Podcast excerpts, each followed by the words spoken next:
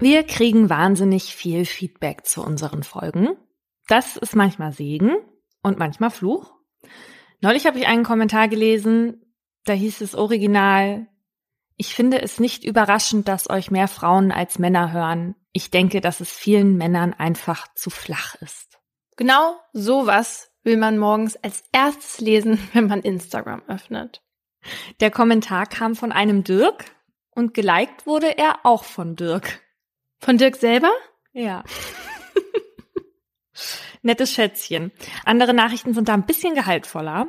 Anne hat uns nämlich geschrieben zu dem Angebot, das ich bekommen habe. Ich habe ja in unserer Vergebungsfolge 47 von jemandem erzählt, dem ich jetzt nie vergeben könnte. Und von einem fragwürdigen Angebot eines Freundes. Der meinte nämlich, er würde meinen Widersacher in einen Teppich einrollen und dann mit dem Kochlöffel draufhauen, weil das weniger Spuren hinterlassen würde. Nur fürs Protokoll, das kommt überhaupt nicht in Frage. So, und Anne arbeitet in der Rechtsmedizin und meint, dass das mit den Spuren so nicht ganz stimmt. Zunächst mal würden schon Hämatome zurückbleiben, es sei denn, der Schlag wird so doll abgedämpft, dass halt keine entstehen. Mhm. Aber dann tut's halt ja auch nicht weh. Und an der Person bleiben noch andere Spuren zurück, und zwar die des Teppichs. Und in der Rechtsmedizin haben sie nämlich häufig diese Textilabdrücke oder Textilabdruckstellen, ähnlich wie wenn man gegen den Kopf getreten wird und auch dann ein Muster von der Schuhsohle zurückbleiben kann. Und dadurch könnte man dann nämlich eben auch eventuell TäterInnen ausfindig machen. Okay, und was empfiehlt sie dann? Ich glaube, Anne wollte einfach nur sagen, dass Don't man das mit it. dem Teppich irgendwie schon merken würde. Herzlich willkommen zu Mordlust, dem True Crime Podcast von Funk, von ARD und ZDF. Wir reden hier über wahre Verbrechen und ihre Hintergründe. Mein Name ist Paulina Kraser. Und ich bin Laura Wohlers. In jeder Folge haben wir ein Oberthema, zu dem wir zwei wahre Kriminalfälle nacherzählen, darüber diskutieren und auch mit ExpertInnen sprechen. Wir reden hier manchmal auch ein bisschen lockerer miteinander. Das hat aber nichts mit einer fehlenden Ernsthaftigkeit dem Thema gegenüber zu tun, sondern das ist für uns einfach so eine Art Comic Relief, damit wir zwischendurch auch mal aufatmen können. Das ist aber natürlich nie despektierlich gemeint. Heute geht es bei uns um Personen, die dabei helfen, Verbrechen aufzuklären und nicht bei der Polizei arbeiten. Also Verbrechen aufklären. War das für dich auch so ein Kindheitstraum? Nee, ich glaube nicht. Bei dir? Ja, also neben Dienerin wollte ich definitiv auch mal Detektivin werden. Ich habe auch alles, was es da so zu gab, gebinged. Also die drei Fragezeichen, TKKG, Tom und Locke, Kalle Blomqvist, also durch die Reihe weg. Tom und Locke. Das war ziemlich gut und komischerweise nicht so bekannt. Aber das kann ich empfehlen. Ich war ein großer Detektiv Conan-Fan und die Pfefferkörner habe ich über alles geliebt. Aber du dachtest nicht, du willst es auch machen. Ich glaube, das wär, war mir zu anstrengend. Ich habe sogar mit meiner Freundin Leonie einen Detektivclub gegründet. Mhm. Der hieß Die Spürnasen aber ich kann mich jetzt an keinen Fall erinnern, den wir irgendwie angegangen sind oder geschweige denn gelöst haben. Aber ich weiß, dass wir auf jeden Fall schon mal Visitenkarten hatten. Also die haben wir uns auf jeden Fall davor schon mal gebastelt gehabt. Super cool. Ich war aber einmal dann Detektivin mit 18. Da stand mein damaliger Freund nämlich unter dringendem Tatverdacht, mich belogen zu haben. Hm. Und als er Frühstück holen war, habe ich dann mit meinen Ermittlungen begonnen und mich in seinen ICQ eingeloggt. Was nicht cool ist, ich weiß, aber ich war 18 und Detektivin. ja. Und immerhin haben meine Ermittlungen ergeben, dass ich recht hatte. Ist eigentlich ein bisschen irre, aber ich verbuche das jetzt mal unter journalistische Fähigkeiten oder so. Ja, die sind wichtig. Und die spielen in unserer Folge heute ja übrigens auch eine große Rolle. In meinem Fall für diese Woche habe ich einige Namen geändert und ich habe auch mit meiner Hauptfigur gesprochen und die werdet ihr diesmal auch immer mal wieder während des Falls hören. Mein Fall zeigt, dass es nicht viel braucht, um das Leben von mehreren Menschen komplett auf den Kopf zu stellen. Ein kleiner Zufall, wie zum Beispiel ein fehlgeleiteter Brief, reicht aus. Wolfgang Kees ist irritiert, als im Dezember 2011 eine offizielle Bekanntmachung des Amtsgerichts Rheinbach bei ihm auf dem Tisch landet. Eigentlich gehören solche Texte in die Anzeigenabteilung des Bonner Generalanzeiger und nicht in die Redaktion, wo Kees arbeitet. Offenbar ein Fehler bei der Postverteilung. Der Mitte 50-Jährige schaut sich den Text genauer an. Dort steht, dass sich eine Frau Gertrud Gabriele Ulmen, geboren in Main, bis zum 28.02.2012 im ersten Stock des Gerichts im Zimmer 207 melden soll. Ansonsten werde sie für tot erklärt. Es sind mehrere Dinge, die Case stutzig machen, erzählt er mir. Einmal dieses ähm, bizarre Juristendeutsch. Das zweite war, dass ihr genannter Geburtsort Mayen, eine Kleinstadt in der Eifel, auch mein Geburtsort ist. Und das hat einfach meine Neugierde geweckt. Und drittens dann die Frage, gibt's das, dass jemand einfach so aus seinem Leben verschwindet und nie mehr auftaucht? Also fragt Case seine KollegInnen. Auch die haben noch nie was von der Frau gehört, die seit 16 Jahren verschwunden sein soll. Nicht mal das Zeitungsarchiv spuckt irgendetwas aus. Was seltsam ist, denn darüber hätte man doch auf jeden Fall berichtet. Käs Interesse ist geweckt. Wolfgang Kees arbeitet als leitender Redakteur beim Generalanzeiger. Nach der Schule hatte er überlegt, ob er Polizist oder Journalist werden soll. Immerhin war auch sein Onkel Chef bei der Kripo, sein Cousin arbeitet beim LKA. Kees entscheidet sich für den Journalismus, hat beruflich als Polizeireporter aber einige Schnittstellen. Er kontaktiert die Polizei, das BKA und sogar Interpol und fragt nach der Vermissten und muss feststellen, eine Akte zu dem Fall gibt es nicht. Was seltsam ist, denn eigentlich müssen die bei unaufgeklärten Fällen 30 Jahre aufgehoben werden. Die Polizei kann ihm also nicht sagen, ob damals überhaupt ermittelt wurde. Auf diesem Weg kommt er nicht weiter, also guckt er sich an, wer den Antrag auf Todeserklärung aufgegeben hat. Offenbar der Bruder der Vermissten und ihr damaliger Ehemann. Kees versucht über das Amtsgericht Kontakt zu dem Bruder aufzunehmen und hat zu seinem Überraschen Erfolg. Denn Thomas Lehnertz freut sich über den Anruf von Wolfgang Kees. Endlich interessiert sich mal jemand für Trudel, wie sie liebevoll von ihrer Familie genannt wird. Damit hat Thomas schon gar nicht mehr gerechnet. Die beiden verabreden sich zu einem Gespräch. Frühmorgens um 8 Uhr bei einem McDonalds, weil der Bruder danach in der Nähe einen Termin hat. Thomas Lehnertz hat ein Bild von seiner Schwester dabei. Darauf zu sehen ist eine lebensfrohe junge Frau mit blondem, gelocktem Haar und einer zierlichen Figur. Der Mann, der Wolfgang Kees gegenüber sitzt, ist angefasst. Man sieht, dass ihm das Verschwinden seiner Schwester nie wirklich losgelassen hat. Und dann beginnt er zu erzählen. Thomas Lehnertz ist mit seiner ältesten Schwester Lore und Trudel in geordneten Verhältnissen groß geworden. Die Eltern sind sehr religiös. Gleich nach der Schule macht Trudel eine Ausbildung zur Arzthelferin, lernt einen jungen, netten Mann kennen. Bernd heißt er. Die beiden heiraten, ziehen gemeinsam in ein Haus, sammeln Antiquitäten, spielen im Tennisclub. Eine ordentliche junge Familie, wie man zu der Zeit sagen würde. Kinder bekommen die beiden nicht. Trudel war im Jahr 95 zwar schwanger, verliert das Kind aber wieder. Sie wäre gerne Mutter geworden. 1996 ist Trude 41 Jahre alt. Sie und Thomas telefonieren regelmäßig miteinander. Die beiden haben ein gutes Verhältnis.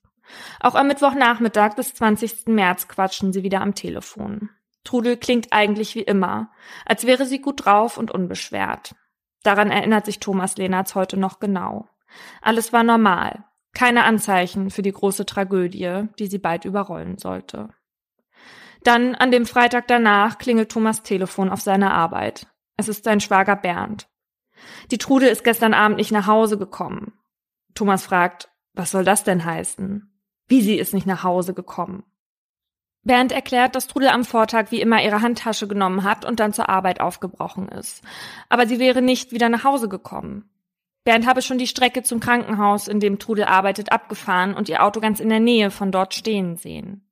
Trudels Chefin habe aber gesagt, dass sie am Donnerstag gar nicht mehr auf Arbeit erschienen ist und sich auch nicht abgemeldet hat. Thomas ist direkt alarmiert. Sicher ist etwas passiert, denkt er. Einfach wegbleiben, das passt so gar nicht zu seiner bodenständigen, zuverlässigen Schwester. Trudel wird als vermisst gemeldet. Bernd und Trudels Familie hören sich bei Freundinnen um, aber niemand hat etwas von ihr gehört oder gesehen. Furchtbare Tage der Ungewissheit brechen an. Dann am Sonntag meldet sich Bernd plötzlich und sagt, dass Trudel bei ihm angerufen habe. Es gehe ihr gut. Sie sei weggegangen und werde nicht wiederkommen. Mhm. Thomas kann nicht fassen, was Bernd ihm da gerade erzählt. Weiter erklärt er, Trudel habe einen portugiesischen Geschäftsmann kennengelernt und sich mit ihm ins Ausland abgesetzt. Mhm. Ich soll euch einen schönen Gruß sagen, sagt Bernd. Dann erzählt er noch, dass sich Trudel für die letzten Ehejahre bedankt hat und um Verzeihung bittet, weil sich jetzt alle so viele Sorgen gemacht haben. Thomas denkt sich, was macht denn Trudel hier mit uns? Wie kann sie sich ohne persönlichen Abschied einfach absetzen? Noch dazu, während ihr Vater gerade schwer erkrankt ist. Das geht nicht in Thomas Kopf. Die Ehe von Trudel und Bernd war für Thomas außerdem immer so eine Art Vorzeigebeziehung. Im Traum hätte er sich nicht vorstellen können, dass seine Schwester eine Affäre hat. Sie schien immer so verliebt mit Bernd. Das ist ein Schock für die ganze Familie. Thomas Mutter sagt, wenn es Papa besser gehen würde, dann würde er nicht aufhören, nach ihr zu suchen, bis er sie gefunden hat. Aber sie müssen versuchen, die Lage so zu nehmen, wie sie jetzt ist. Irgendwann wird sie sich ja sicher mal bei der Familie melden und selbst berichten. Aber ein Anruf von Trudel bleibt aus. Dafür klingelt Lore jeden Montag bei der Polizei durch, um zu horchen, ob es irgendeinen Hinweis auf Trudel gibt. Aber nie gibt es eine positive Antwort. Bernd kümmert sich derweil um die kleine Tochter von Thomas. Trudel hatte sich als Tante und Patentante liebevoll um das Mädchen bemüht.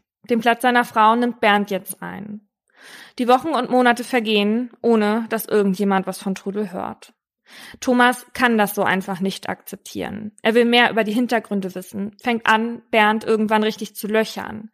Der lässt irgendwann fallen, dass Trudel offenbar beim Karneval von irgendjemandem gesehen wurde. Und bei einer Freundin sei sie auch für kurze Zeit aufgetaucht. Thomas fällt aus allen Wolken. Dann soll Bernd doch bitte sagen, bei welcher Freundin Trudel war und wer sie gesehen hat. Aber Bernd winkt ab. Er wisse das auch nur vom Hörensagen und weiß sonst nichts weiter. Danach besucht er die Lenarts immer weniger, lässt das ein oder andere Mal Geschichten fallen, dass Trudel nicht nur mit dem Portugiesen eine Liebschaft hatte. Aber er würde empfehlen, da nicht weiter zu buddeln. Sowas passt immerhin nicht zu einer strenggläubigen Familie. Kurze Zeit später gibt es Gerede in der Nachbarschaft. Trudel sei depressiv gewesen und hätte ein Doppelleben geführt. Die Gerüchte breiten sich aus wie ein Feuer.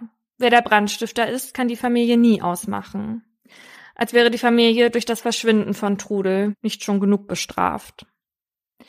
Ende des Jahres verkündet Bernd, dass die Polizei die Suche nach Trudel eingestellt hat. Kurze Zeit später will er sich wegen böswilligem Verlassen scheiden lassen. Geklärt wird das alles über einen Anwalt, sagt Bernd, den Trudel selbst beauftragt habe. Der könne aber nichts zu Trudels Aufenthaltsort sagen. Immerhin ist er an seine Schweigepflicht gebunden.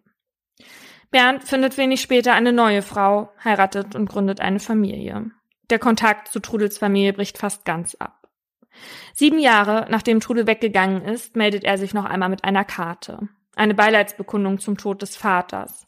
Er schreibt von jemandem, der euch nie vergessen wird, trotz all der Dinge, die vorgefallen sind. Die bevorstehende Beerdigung ist zwar kein Grund zur Freude, aber bei Thomas weckt sie trotzdem etwas Hoffnung. Wenigstens da müsste seine Schwester doch auftauchen. Bei der Trauerfeier schaut er sich ständig über die Schulter, sucht nach Trudel in der Menge, aber er findet sie nicht. Seitdem hat die Familie jede Hoffnung auf ein Zeichen von Trudel aufgegeben. Noch heute zündet Thomas Mutter jeden Tag eine Kerze an und stellt sie vor ein Foto von Trudel. Sie haben keine Ahnung, wo sie sein könnte. Nur nicht in Deutschland, da sind sie sich sicher. Bekannte, die bei der Polizei arbeiten, haben mal für sie nachgesehen. Trudel hat sich nie wieder in Deutschland irgendwo gemeldet. Sie haben wirklich versucht zu akzeptieren, dass Trudel sie einfach so zurückgelassen hat und konnten es bisher doch nicht. Man kann nicht mit etwas abschließen, wenn einem die Rituale zum Trauern verwehrt bleiben. Wenn man ständig Post bekommt, weil der Staat so tut, als wäre die Person nie weggegangen. Das ist nach all den Jahren einfach zu viel. Die Familie will etwas Ruhe finden. Deswegen haben sie sich dazu entschieden, Trudel für tot erklären zu lassen, sollte sie sich nicht bis zum 28. Februar 2012 im Amtsgericht Rheinbach melden. Als Thomas Lehnertz fertig mit Erzählen ist, ist er aufgebracht. Das Ganze wühlt noch in ihm. Wolfgang Käs hat mir erzählt, was in dem Moment, als die beiden da bei McDonalds saßen, seine Neugierde geweckt hat. Weil der Herr Lehnertz, also der jüngere Bruder der Verschollenen, selber nicht zufrieden war mit damit, dass er nicht wusste, was mit seiner geliebten Schwester passiert ist. Und ähm, so kam eins zum anderen.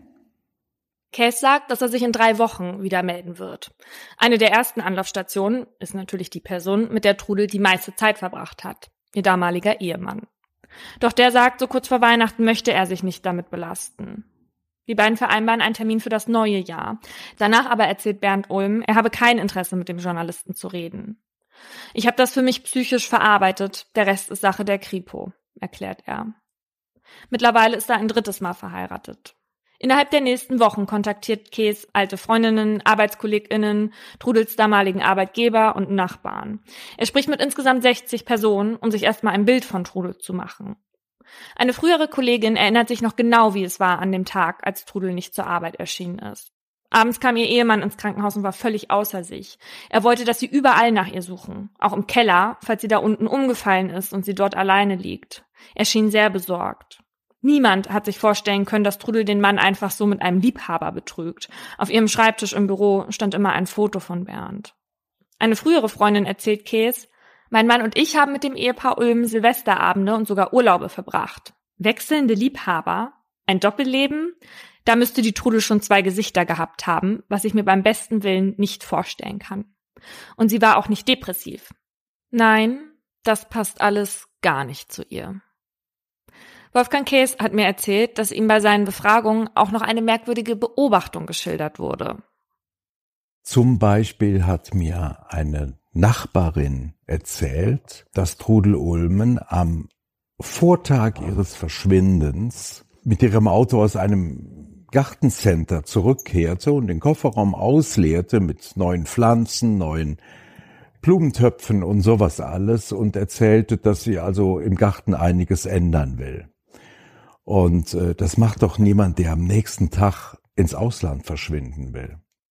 Case überlegt. Irgendwas passt da nicht zu dem Bild, was er aus den Erzählungen über Trudel Ulm bekommen hat.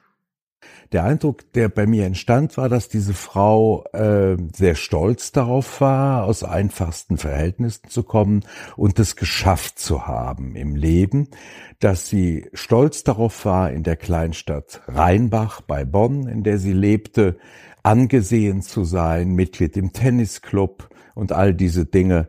Und dass es mir deshalb der Eindruck aufdrängte, so jemand schmeißt doch nicht einfach alles hin und verschwindet von jetzt auf gleich.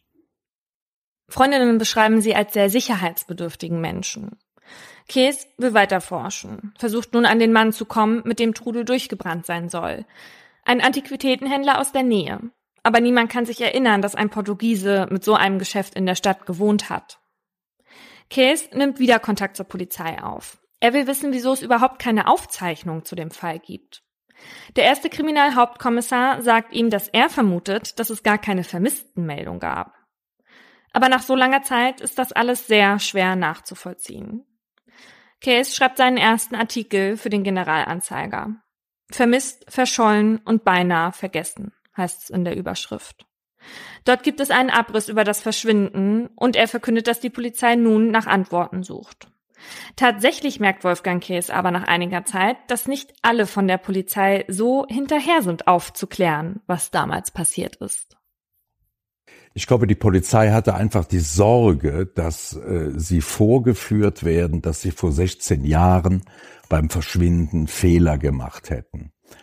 Dabei war das gar nicht mein Interesse. Ich wollte niemanden vorführen. Viele handelnde Personen bei der Polizei sind ja längst nicht mehr bei der Polizei, sondern in Pension oder schon lange tot äh, nach 16 Jahren. Mir ging es einfach nur darum, was ist jetzt? Was ist mit dieser Frau passiert? Lebt diese Frau noch oder ist sie tot?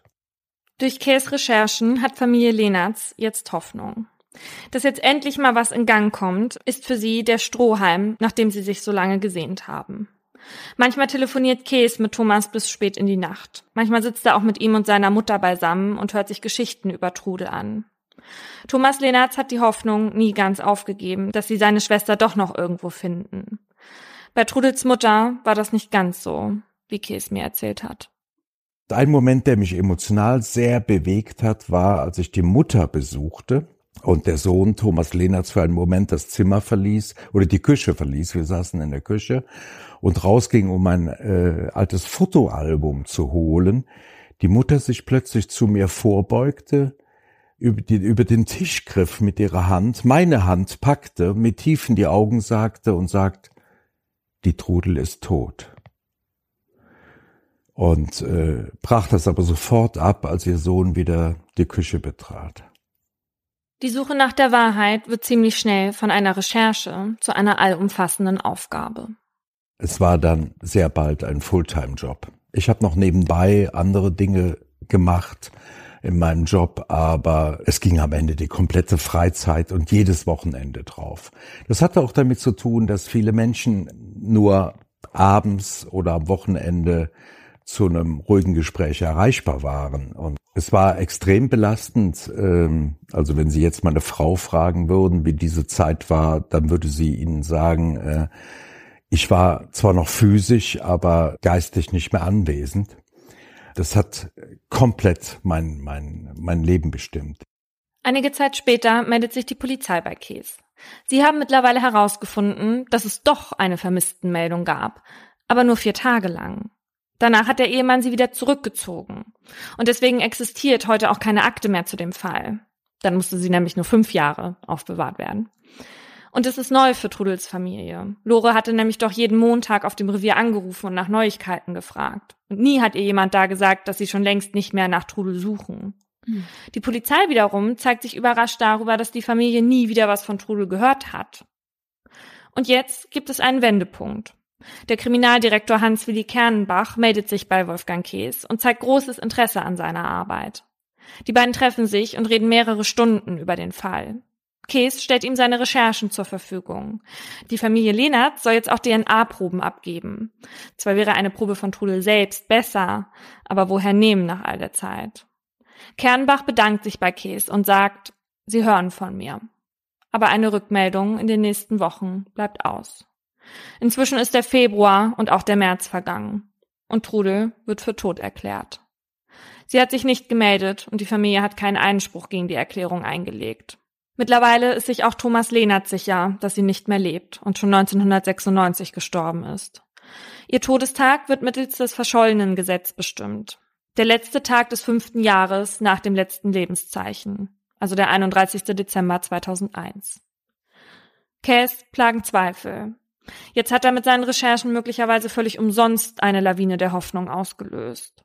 Nachts wird er wach und seine Gedanken fangen an zu kreisen. Was aber, wenn ich mich dann etwas verrenne, fragt sich Käs. Was, wenn am Ende nichts dabei rauskommt? Sein ganzes Pulver ist jetzt verschossen. Mehr kann er nicht tun. Er hat alles abgeklappert, andere Wege kann er jetzt nicht mehr gehen. Das belastet ihn. Bis an einem Montag im April sein Telefon klingelt. Es ist die Kripo. Ob Case bereit wäre, mit zur Familie Lenatz zu fahren. Sie wissen, was mit Trudel Ulm passiert ist. Case erfährt, dass die Ermittlungen in der Zeit, in der er nichts mehr gehört hatte, in vollem Gang waren. Tatsächlich fand sich doch noch eine DNA-Probe von Trudel, und zwar in dem Krankenhaus, in dem sie wegen der Fehlgeburt war. Wow. Das ist ja krass nach so vielen Jahren.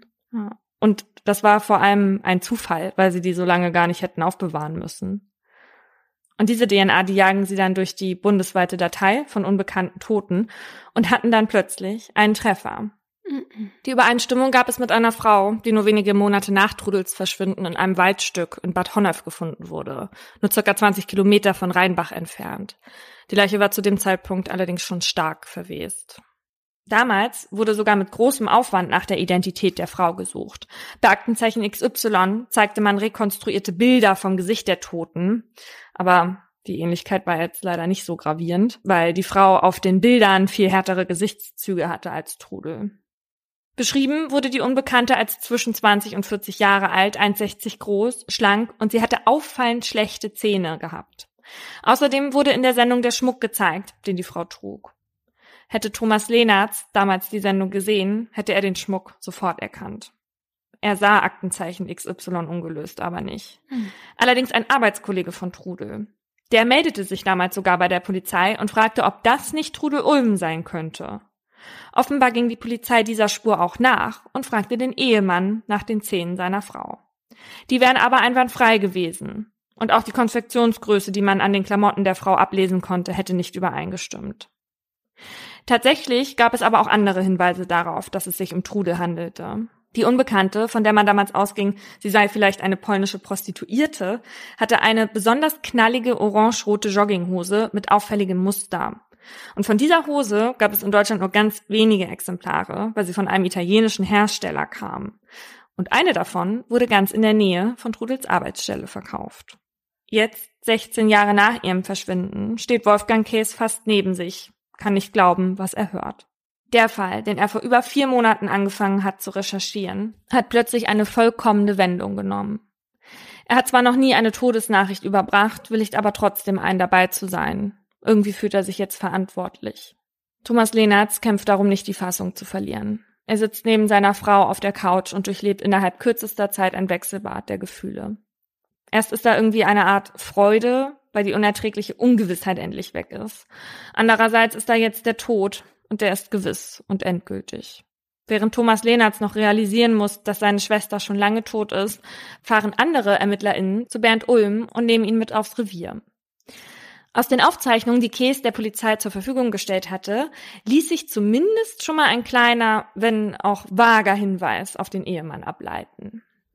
Ja, ich stellte fest, dass unterschiedliche soziale Milieus, also die, äh, die Menschen in der Herkunftsstadt Mayen in der Eifel, dann die äh, Menschen in der, am Wohnort in Rheinbach bei Bonn, die Arbeitskollegen und so weiter, dass die alle unterschiedliche Versionen hatten was mit Trudel geschehen sei. Ähm, es gab auch einen Versicherungsmakler, dem der Ex-Ehemann erzählte, äh, die Trudel habe sich gemeldet aus dem Ausland und sie wolle, dass eine Lebensversicherung auf ihn überschrieben werde. Und ähm, so gab es also die unterschiedlichsten Versionen dessen, was mit dieser Frau geschehen sei, aber die Quelle war immer ein und dieselbe. Bernd Ulm hatte sich auch während der neuen Ermittlungen immer mehr in Widersprüche verstrickt. Da waren zum einen die Zähne, die erst super gewesen sein sollen, und später behauptete er aber wieder, seine Frau wäre nie zum Zahnarzt gegangen. Dann wiederum sei ihm doch noch eingefallen, dass sie beim Zahnarzt war und nennt der Polizei einen Namen eines Arztes, der Trudel aber nie behandelt hatte. Auch zu den Dingen, die Trudel angeblich mitgenommen hatte, machte er im Laufe der Jahre immer wieder verschiedene Angaben. Zunächst behauptete er, sie sei nur mit der Handtasche weg. Als die Familie aber nach Erinnerungsstücken fragte, sagte Bernd, sie habe offenbar doch einen Hartschalenkoffer mitgenommen. Einer fehlte nämlich im Schrank, genau wie einige Pelzmäntel. Einer Freundin erklärte Bernd damals wiederum, dass Trudel nicht mal Ausweispapiere mitgenommen hätte, was ihr damals schon komisch vorkam, weil sie ja angeblich mit ihrem Liebhaber ins Ausland abgehauen sei. Mehrere Stunden windet sich Bernd bei der Vernehmung, tischt immer wieder neue Geschichten auf. Als die Polizei ihm irgendwann seine ganzen Widersprüche vor Augen führt, kann er nicht mehr, bricht ein und gesteht. Trudels Todestag ist jetzt keiner mehr, der vom Gesetz festgelegt wurde. Auf dem Grabstein steht es, 20.03.1996. 16 Jahre lang hatte sie in einem Reihengrab für namenslose Todesopfer gelegen. Jetzt wurde sie exhumiert und verbrannt.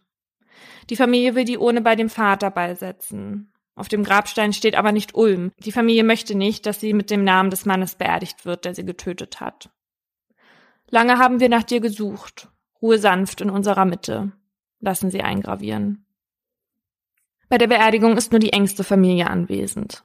Und Wolfgang Kees. Am 19. November 2012 beginnt der Prozess gegen Bernd Ulm wegen Totschlags. Der Staatsanwalt wirft ihm vor, seine Frau getötet zu haben, weil die einer neuen Liebe im Weg stand mhm. und Bernd Ulm Angst hatte, dass seine Fassade des Ehemanns mit weißer Weste drohte aufzufliegen, wenn Trudel von der Affäre Wind bekommen hätte. Thomas Lehnertz will im Namen seiner Familie an der Verhandlung teilnehmen, auch wenn ihm das schwer fällt. Aber seine Mutter und seine Schwester trauen sich es nicht zu. Thomas will es trotz Bedenken tun. Für Trudel. Niemals hätte er damals gedacht, dass sein geliebter Schwager, sein Vorbild, ihm seine Schwester genommen hat. Jetzt will er ihm wenigstens in die Augen sehen und zur Rede stellen.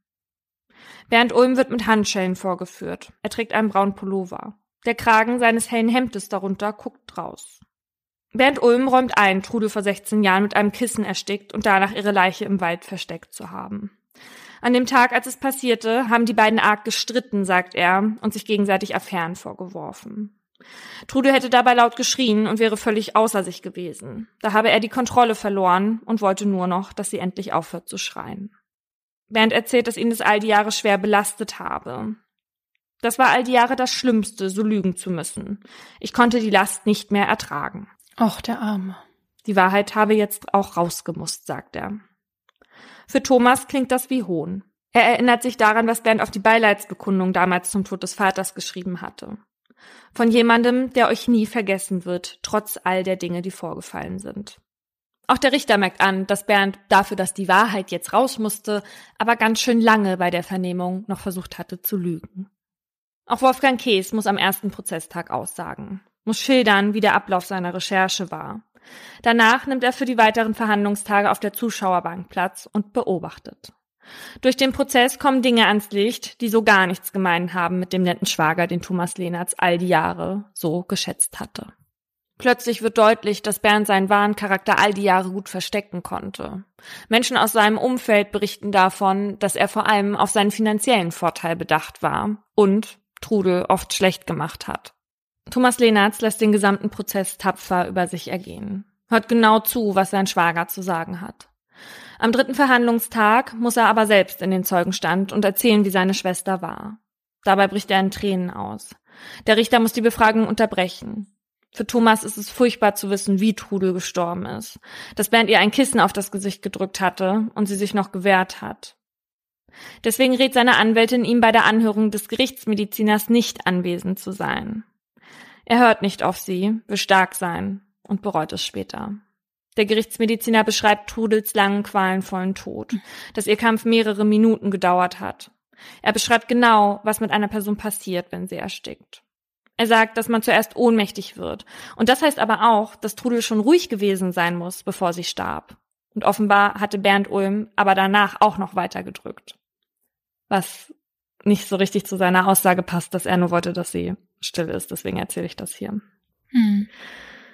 Wolfgang Kees übernimmt in dieser Zeit übrigens nicht die Rolle des Gerichtsreporters, was mich ein bisschen verwundert hat.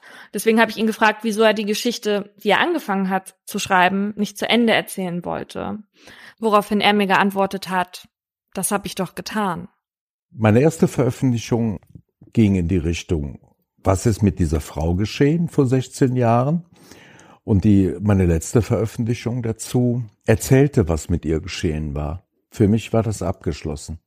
Wissen Sie, dadurch, dass ich da selber als Zeuge aussagen musste und auch äh, zwischendurch noch meine unliebsame Rolle spielte, als nämlich sich herausstellte, dass der Angeklagte seine aktuelle Ehefrau animiert hatte, per Post äh, in einem Brief, sie solle bitte schön zu mir Kontakt aufnehmen, er sei bereit, seine Lebensgeschichte zu verkaufen, mir, wenn die Kohle stimme was ich natürlich nicht getan habe, aber dieser Brief wurde da öffentlich verlesen.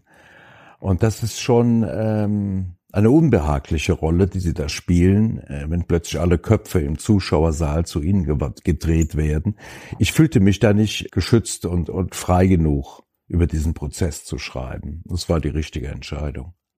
In den Briefen, die die noch Ehefrau dem Gericht mitgebracht hat, prahlt Bernd Ulm außerdem, dass er mit der Gefängnisarbeit, der er nachgeht, Zitat, den Vogel abgeschossen hat. Und er schwärmt von einer gemeinsamen Zukunft. Er werde immerhin eh nicht so lange im Gefängnis sitzen müssen. Sorge davor, wie scheiße Staatsanwaltschaft und Richter drauf sind, habe er aber schon. Seine noch Ehefrau zeigt sich vor Gericht sichtlich betroffen über die Texte von Bernd. Sie verbietet ihrem Mann jede weitere Kontaktaufnahme und entschuldigt sich bei Thomas. Vor dem Prozessende wird Thomas Lehnertz noch etwas sagen, aber er schafft es nicht. Seine Anwältin liest für ihn eine Erklärung vor. Darin heißt es unter anderem, ich bin sehr dankbar dafür, mit welch großem Engagement dieses Gericht sich immer wieder nach Kräften bemüht hat, die Wahrheit ans Licht zu bringen. Wohl wissend, wie schwer das nach 16 Jahren ist. Deswegen werde ich voller Vertrauen in dieses Gericht jedes hier gesprochene Urteil auch innerlich akzeptieren. Du hast mir nicht nur meine geliebte Schwester und Patentante meiner Tochter genommen. Du hast durch dein schlechtes Reden und deine zahllosen Lügen dafür gesorgt, dass wir unsere Trudel 16 Jahre lang nicht in allerbester Erinnerung behalten durften. Jetzt, bei diesem Prozess, wäre es Zeit gewesen, endlich damit aufzuhören. Aber du hast ihr stattdessen erneut den Respekt versagt. Bernd Ulm bekommt elf Jahre Haft. Wir wissen, dass man Mord nach so langer Zeit so gut wie nicht nachweisen kann. Wie versprochen nimmt Thomas Lehnertz das Urteil an. Er ist froh, dass Bernd überhaupt verurteilt wurde. Dreieinhalb Jahre später hätten sie das nämlich vergessen können. Dann wäre der Totschlag nämlich verjährt gewesen. Weil sein Gefühl ihn nicht getäuscht hat und weil die Polizei und Staatsanwaltschaft diesmal nicht locker gelassen haben, kann die Familie jetzt endlich mit der Trauerbewältigung anfangen. Für seine Recherchen wird Cass sogar mit dem Henry-Nannen-Preis für die beste investigative Leistung ausgezeichnet. Jetzt landen wieder Dinge auf seinem Tisch, Bitten von Familienangehörigen, ob er nicht helfen kann, ihren Fall zu lösen. Aber Cass ist nicht Miss Marple, wie er sagt. Dass der Fall Trudel Ulm gelöst wurde, dazu gehörte auch eine Menge Glück, meint er. Ach, der soll jetzt mal nicht so tief stapeln. Also ohne ihn wäre es nicht dazu gekommen, ja. Ja. Also, äh, da kann er sich schon mal selber auch auf die Schultern klopfen. Ja, so ist er aber nicht. Du wirst gleich noch hören, warum. Aber was ich mir gar nicht vorstellen kann, ist, wie nervenaufreibend dieser Prozess für den Bruder gewesen sein muss. Diesem Mann, der die eigene Schwester umgebracht hat und 16 Jahre lang den netten Schwager gespielt hat, da gegenüber zu sitzen. Hm. Verstehst du die Entscheidung von dem Bruder, dass er nicht auf seine Anwältin gehört hat? Dass er das anhören wollte, was der Rechtsmediziner gesagt hat? Ja. Ja, das verstehe ich. Würdest du auch machen? Ja. Ich würde das genau wissen wollen. Ja, ich auch, weil ich mir immer vorstelle, jede Fantasie, die ich mir ausmale, ist wahrscheinlich schlimmer Hm. oder kann schlimmer sein als das, was passiert ist. Aber bei ihm war es ja nun leider nicht so. Ihn Ja. hat das ja am Ende sehr mitgenommen. Ja. Ich wollte für meinen Aha mit Hank Case gerne nochmal darüber sprechen, wie er rückblickend auf diese Zeit jetzt schaut. Und lasst euch bitte nicht von meiner Erzählweise täuschen. Ich erzähle hier ja rückschauend und vor allem deswegen ja auch allwissend in Anführungsstrichen. Also es war zu der Zeit keinesfalls klar, dass der Ehemann der Täter war. Thomas Mhm. Lehnertz wäre das im Traum nicht eingefallen. Wir wissen ja, dass sich Erinnerungen nach 16 Jahren verschieben und deswegen ist es an sich auch gar nichts Ungewöhnliches, wenn Wolfgang Käs unterschiedliche Versionen aus unterschiedlichen Kreisen zu den Geschehnissen bekommen hat. Ich habe ihn aber trotzdem gefragt, Herr Käs, haben Sie irgendwann mal den Verdacht gehegt, dass es der Ehemann hätte sein können? Ich habe mich nicht getraut, einen Verdacht zu hegen. Ich habe immer wieder mich versucht zu beschränken darauf, ich will wissen, was mit der Frau passiert ist, wo sie ist, ob sie lebt, ob sie tot ist. Ich habe mich das nicht getraut. Ich glaube, dass man auch unterschätzt, was das alles mit einem selbst macht, ne? Also dieser ganze Apparat, der da Mhm. dran hängt. Und Herr Kees hat mir erzählt, dass er an manche Dinge sogar gar keine Erinnerung mehr so richtig hat. All die Tage und Wochen, die dann folgten, die habe ich nur noch wie in Watte gepackt in Erinnerung. Da überschlugen sich ja auch Medienanfragen. Ähm, ich habe mich natürlich auch weiter verantwortlich gefühlt äh, für die Familie, sie zu schützen vor dem, was dann passierte. Da tauchten ja Kamerateams auf von RTL, ungefragt, unangekündigt. Die meisten dieser Interviewanfragen lehnen die Lenarts und Cass ab. Vier Jahre später aber, 2016, sitzen sie in der Runde bei Markus Lanz, wo ich das erste Mal von dem Fall gehört habe. Und mir ist der damals besonders wegen der Schlussszene in Erinnerung geblieben. Lenartz erzählt dann nämlich, dass er trotz 100 Therapieeinheiten immer noch nicht schlafen oder normal arbeiten kann. Und er sagt, ja, diese furchtbare Ungewissheit, die ist zwar weg, aber stattdessen ist da halt jetzt das Wissen über den Todeskampf seiner Schwester. Hm. Thomas Lehnertz erklärt, dass kein Tag vergeht, an dem er nicht an sie denkt oder an Wolfgang Kees. Als Kees das hört, sieht man, wie es in ihm arbeitet.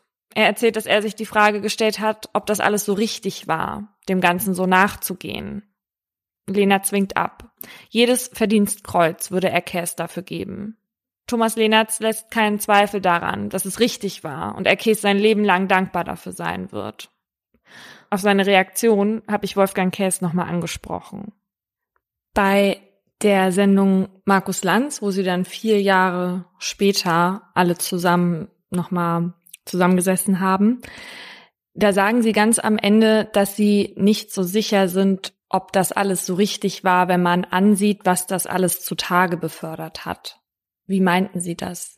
Ja, das waren gewisse Selbstzweifel. Also ich leide nicht an, an, an äh, zu viel Selbstbewusstsein. Und ich habe mich mir danach, als das alles vorbei war und das Urteil gesprochen war, oft die Frage gestellt, war es das alles wert für die Familie?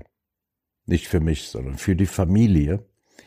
Auf der einen Seite konnten sie abschließen, sie konnten ihre geliebte Trudel nach Hause holen, im Grab des Vaters mit beisetzen.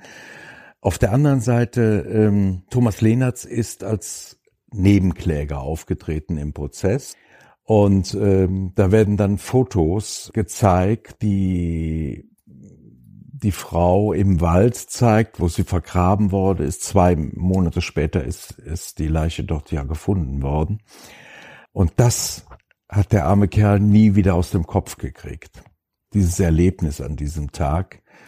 Und das wird er auch nie wieder aus dem Kopf kriegen. Und das war wahrscheinlich der Grund, dass ich mir diese Frage gestellt habe. Was, was das alles wert für die Familie. Und wissen Sie darauf heute eine Antwort? Nein. Ich weiß keine Antwort. Herr Lienatz kann das zum Glück für sich ja ganz eindeutig beantworten. Er ist Ihnen unfassbar dankbar dafür. Wie sieht der Kontakt zu der Familie denn heute aus? Der ist nach wie vor da und der wird doch immer da sein. Also es, wir telefonieren regelmäßig heute noch. Und äh, ich war bei der Beisetzung von Trudel Ulmen auf Wunsch der Familie dabei, im engsten Familienkreis. Ich war aber auch anschließend in den Folgejahren bei der Beisetzung von der, zum Beispiel bei der älteren Schwester von Thomas Lehnertz und äh, Trudel Ulmen. Und das ist, ja, ich bin so eine Art assoziiertes Familienmitglied seither.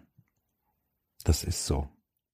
Und würden Sie sowas heute nochmal machen? Ich habe gehört, dass Sie sehr viele Anfragen bekommen, ob Sie nicht weitere Fälle klären können.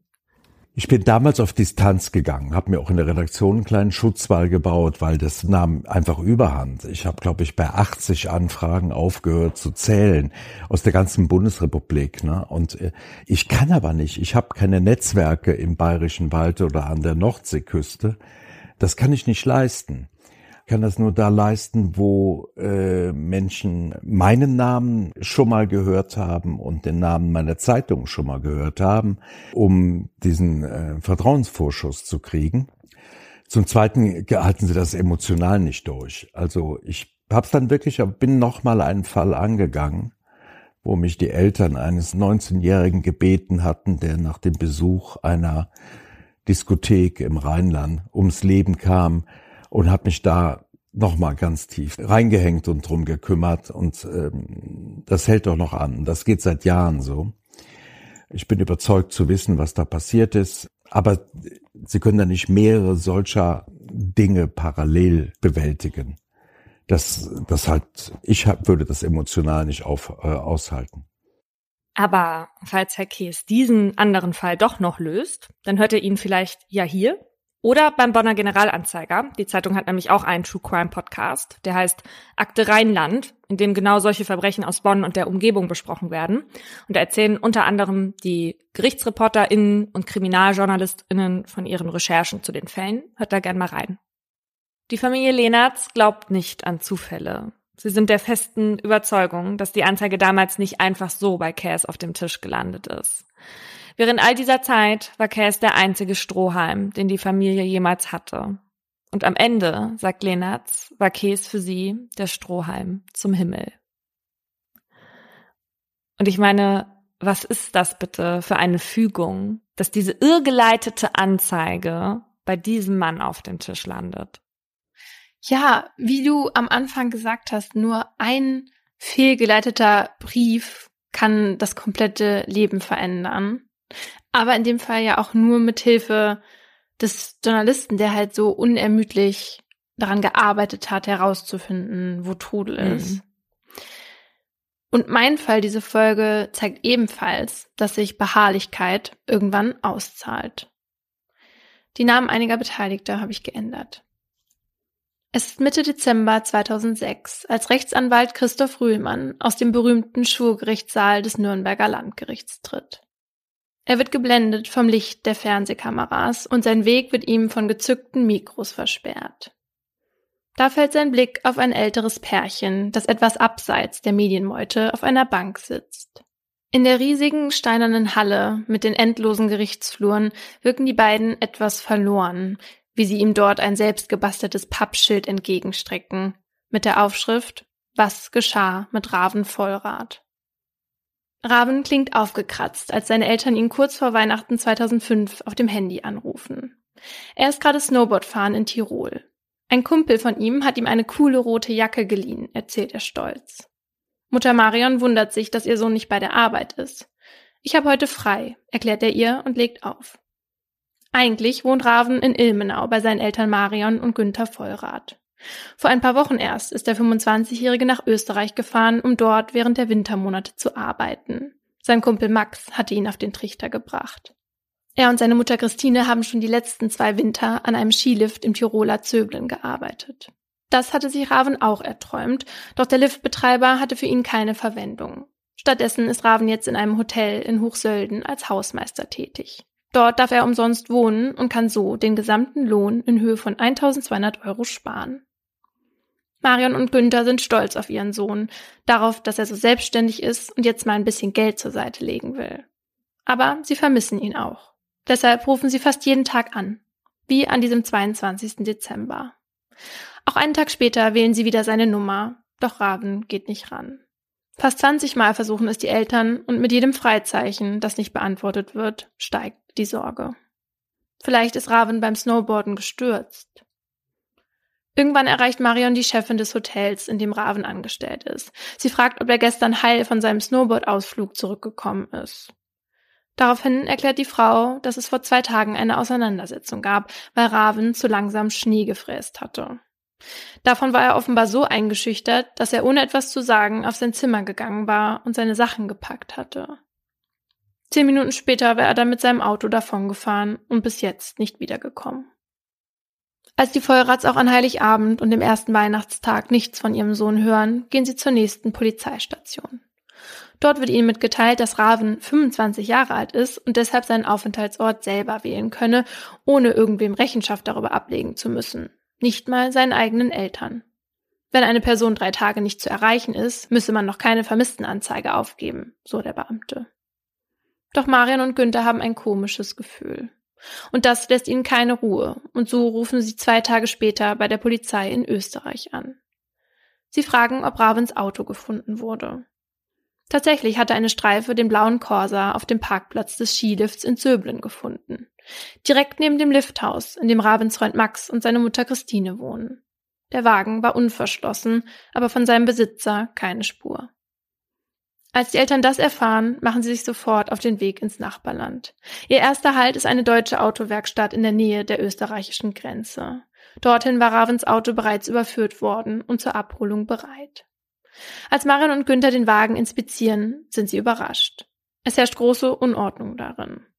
Eigentlich hält Raven das Auto immer sauber. Für ihn ist es großer Luxus. Doch nun liegen überall Klamotten und der Inhalt des Weihnachtspäckchens verstreut, das Marion ihm noch mitgegeben hatte, als Raven Ilmenau am 2. Dezember verlassen hatte. Auf dem Beifahrersitz finden sie noch eine Zeitung vom 23. Dezember und eine einzelne Socke. Als sie dann auch noch Ravens Handy und sein Portemonnaie samt Personalausweis, Führerschein und EC-Karte entdecken, schwindet jede Hoffnung, ihr Sohn könnte mit Absicht verschwunden sein. Als die Feuerrats am Abend bei der Polizeistation im verschneiten österreichischen Gran ankommen, dort, wo man für das Verschwinden von Raven zuständig ist, sind sie allerdings die einzigen mit solchen Bedenken. Der Polizist vor Ort meint, Raven sei sicher irgendwo auf einer Hütte, wo er über die Feiertage schwarz arbeite. Aber ohne Kleidung, Schuhe und Portemonnaie? fragen die Vollrats. Sie können nicht verstehen, wieso die Bergrettung noch nicht eingeschaltet wurde. Schließlich war Raven Snowboard fahren, als die Eltern das letzte Mal von ihm hörten. Doch der Polizist erklärt ihnen, dass man Raven schon gefunden hätte, wenn er verunglückt wäre. Außerdem wäre es ja dann sowieso zu spät. Es wäre dann ja sowieso zu spät? Ja, das müssen Sie sich da anhören. Oh. Die Hilfe, die sich Marion und Günther von den örtlichen Behörden erhofft hatten, bekommen sie nicht. Also machen sie sich selbst auf, um nach ihrem Sohn zu suchen. Sie fahren nach Zöblen, den Ort, wo sie das letzte Mal mit Raven gesprochen haben. Genauer zu dem Lifthaus, in dem Max und seine Mutter wohnen und auf dessen Parkplatz Ravens Auto unverschlossen aufgefunden wurde. Doch Max und seine Mutter sind nicht da, also probieren es die Feuerrats bei dem nächstgelegenen Gasthaus. Dort zeigen sie dem Wirtspaar ein Foto von Raven.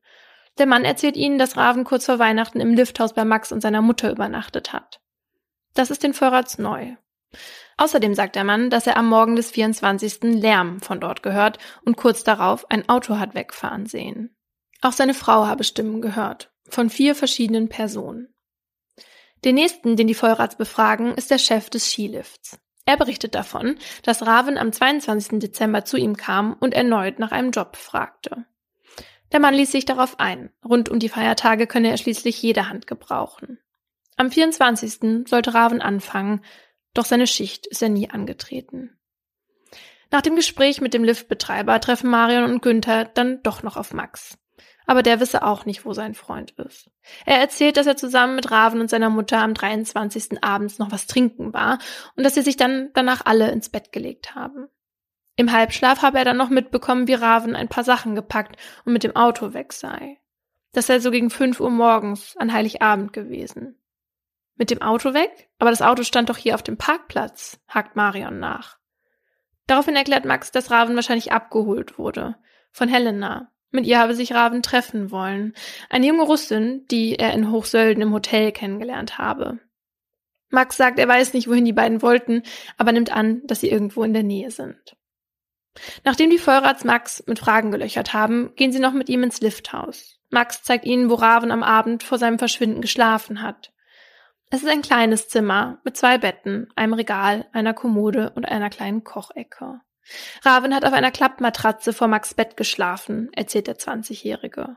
Seine Mutter in einem anderen Raum, von dem die Vollrats aber nichts sehen. Die Matratze, auf der Raven geschlafen hat, habe er wohl mitgenommen, die sei nämlich seitdem auch verschwunden. Sein Waschzeug hat er allerdings dagelassen, was Marion wundert, da ihr Sohn ja mit einer Frau unterwegs sein soll. Oh nein, das ist ja ganz schlimm. Weil sie sich denkt, er muss sich ja waschen, wenn er mit einer Frau unterwegs ist. Ja. Nachdem sich die beiden von Max verabschiedet haben, fragt Günther noch bei der einzigen Werkstatt im Ort nach, ob vielleicht etwas mit Ravens Corsa kaputt war, dass er ihn vielleicht deshalb zurückgelassen hat. Aber der Inhaber der Werkstatt hat das Auto nicht gesehen. Die Vollrats sind verzweifelt. Niemand kann ihnen helfen und niemand scheint ihre Sorge wirklich ernst zu nehmen. Bevor sie zurück nach Thüringen aufbrechen, stellen sie Ravens Wagen noch auf dem Parkplatz vor der Polizeistation ab, damit er damit zurückfahren kann, sollte er wieder auftauchen. Hinter die Windschutzscheibe legt Marion einen Zettel, auf dem steht, wir suchen dich. Wir sind stolz auf das, was du geschafft hast. Mit einem schlechten Gefühl treten sie die Heimreise an. Doch zu Hause bleiben sie nicht untätig, stellen weitere Ermittlungen an. Sie lassen sich die Anrufliste von Ravens Mobilfunkanbieter schicken und telefonieren alle Nummern ab. Sie besuchen Freunde von Raven und melden sich immer wieder beim LKA in Innsbruck. Aber mit jedem Mal dauert es länger, bis der Polizist oder die Polizistin am anderen Ende die Akte vor sich liegen hat. Die Vollrats müssen feststellen, sie sind die Einzigen, die nach Raven suchen. Wenn bei ihnen in den nächsten Wochen das Telefon klingelt, hoffen sie immer, es könnte ihr Sohn sein. Doch immer wieder klingelt es und niemand ist auf der anderen Seite. Nur ein Atmen ist zu hören. Fünfmal bekommen sie diesen komischen Anruf dann hört es auf. Es ist Ostern 2006, als Ravens Vater Günther es nicht mehr aushält, nicht zu wissen, was mit seinem Sohn passiert ist. Deshalb setzt er sich ins Auto und fährt wieder nach Österreich. Dort spricht er mit ehemaligen Kolleginnen Ravens und hängt Zettel an Bäume und Laternen, auf denen er nach Zeuginnen sucht. Die meisten dieser Zettel sind am selben Tag aber wieder verschwunden, abgerissen. Warum kann sich Günther nur denken? Verschwundene Personen sind schlecht fürs Tourismusgeschäft. Von Zürbeln aus fährt Günther durch ganz Tirol. Nach Wochen kehrt er zurück zu seiner Frau, ohne ihren Sohn. Am 12. Juni klingelt dann ihr Telefon. Es ist die österreichische Polizei. Eine Leiche wurde gefunden und sie gehen davon aus, dass es sich um Raven handelt. Um sicher zu gehen, bräuchte man aber eine DNA-Probe zum Vergleich. Zwei Tage zuvor hatte ein Ehepaar beim Wandern in der Nähe von Zöblen eine mumifizierte Leiche gefunden. Sie lag unter einer Brücke in einem ausgetrockneten Bachbett und war von hunderten Fliegen umgeben. Außerdem fand man eine Klappmatratze und einige Kleidungsstücke. Darunter ein T-Shirt, ein Unterhemd, eine lange Unterhose und einen einzelnen Socken. Es dauert drei Wochen, bis die Vollrats wieder einen Anruf bekommen. Jetzt haben sie Gewissheit. Raven ist tot. Zwei Wochen später verabschieden sie sich von ihm, zusammen mit etlichen Trauergästen, so vielen, dass sie gar nicht alle in die Trauerhalle passen. Ravens Onkel hält die Rede, in der er fragt, warum? Warum nur ist er tot? Bei der Obduktion kommt heraus, dass die Todesursache wegen der weit vorangeschrittenen Verwesung nicht mehr festgestellt werden kann. Hinweise auf ein Fremdverschulden findet der Gerichtsmediziner Werner Ferstel nicht. Was er aber nachweisen kann, ist ein Blutalkohol von 0,8 Promille. Die Polizei spricht nach dem Leichenfund mit Max, befragt ihn erstmals zum Verschwinden seines Freundes. Dort sagt er dasselbe aus, was er auch schon Ravens Eltern erzählt hat. Mit weiteren Zeuginnen, wie zum Beispiel Max Mutter oder den Wirtsleuten, spricht die Polizei nicht. Die Theorie der ErmittlerInnen ist daher folgende. Raven verließ in den frühen Morgenstunden des 24. Dezembers angetrunken das Lifthaus in Zöblen, um irgendwo anders zu schlafen. Zu Fuß ging er mehr als zwei Kilometer mit seiner Klappmatratze unterm Arm bis zur Brücke im Wald. Um sich vor Wind und Kälte zu schützen, legte er sich zum Schlafen unter die Brücke und erfror. Und warum soll er das gemacht haben, wenn er ein Auto hatte? Eine Antwort auf ein Warum gibt's nicht. Hm. Aber sie sagen noch, weil Raven so kalt war, ähm, hat er sich davor ausgezogen. Weil es gibt ja dieses Phänomen, dass kurz vor dem Erfrierungstod mhm. ein vermeintliches Hitzegefühl eintritt. Mhm.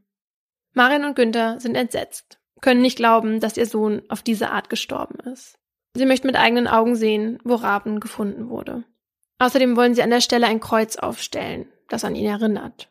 Deshalb fahren die Vollrats erneut nach Österreich. Bei der zuständigen Polizeistelle fragen sie nach der Fundstelle.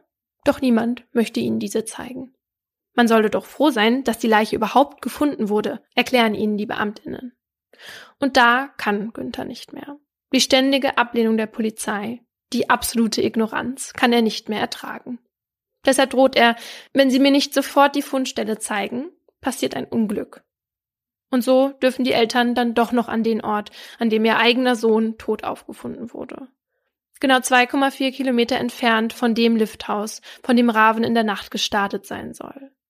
Dass ihr Sohn bei Minusgraden nur mit Unterwäsche bekleidet bis hierher gegangen sein soll, können die Vollrats nicht glauben. Dem Polizisten gegenüber spekuliert Günther, dass sein Sohn hier abgelegt worden sein muss. Daraufhin begegnet der Beamte, sie schauen zu viele Krimis.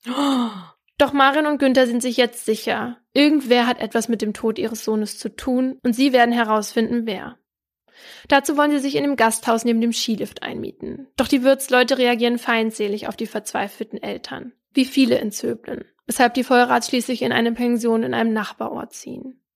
Von dort aus suchen sie zunächst den Gemeindeangestellten auf, der im Winter mit dem Schneeräumfahrzeug den Liftparkplatz frei hält.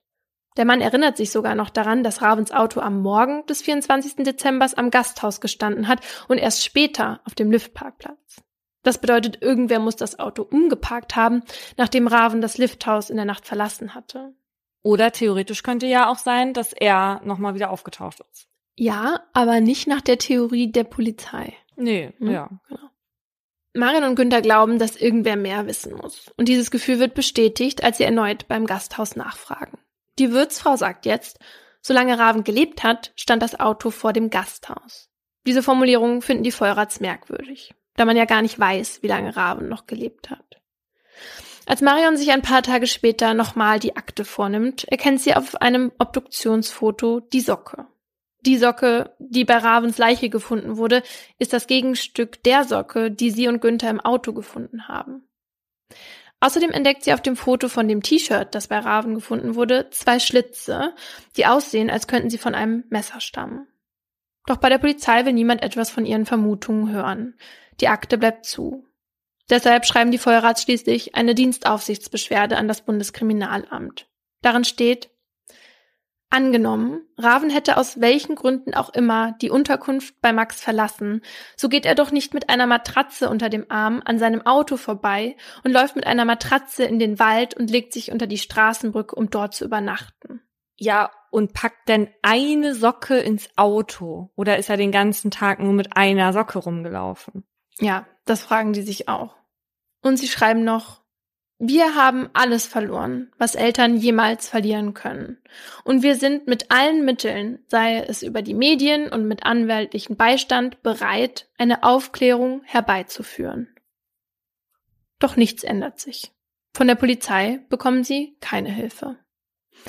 Und so machen sich Marion und Günther im Dezember 2006 auf nach Nürnberg. In der Zeitung haben sie von einem aufsehenerregenden Stalking-Prozess gelesen, bei dem ein Anwalt unerlässlich für den Vater des Opfers kämpft.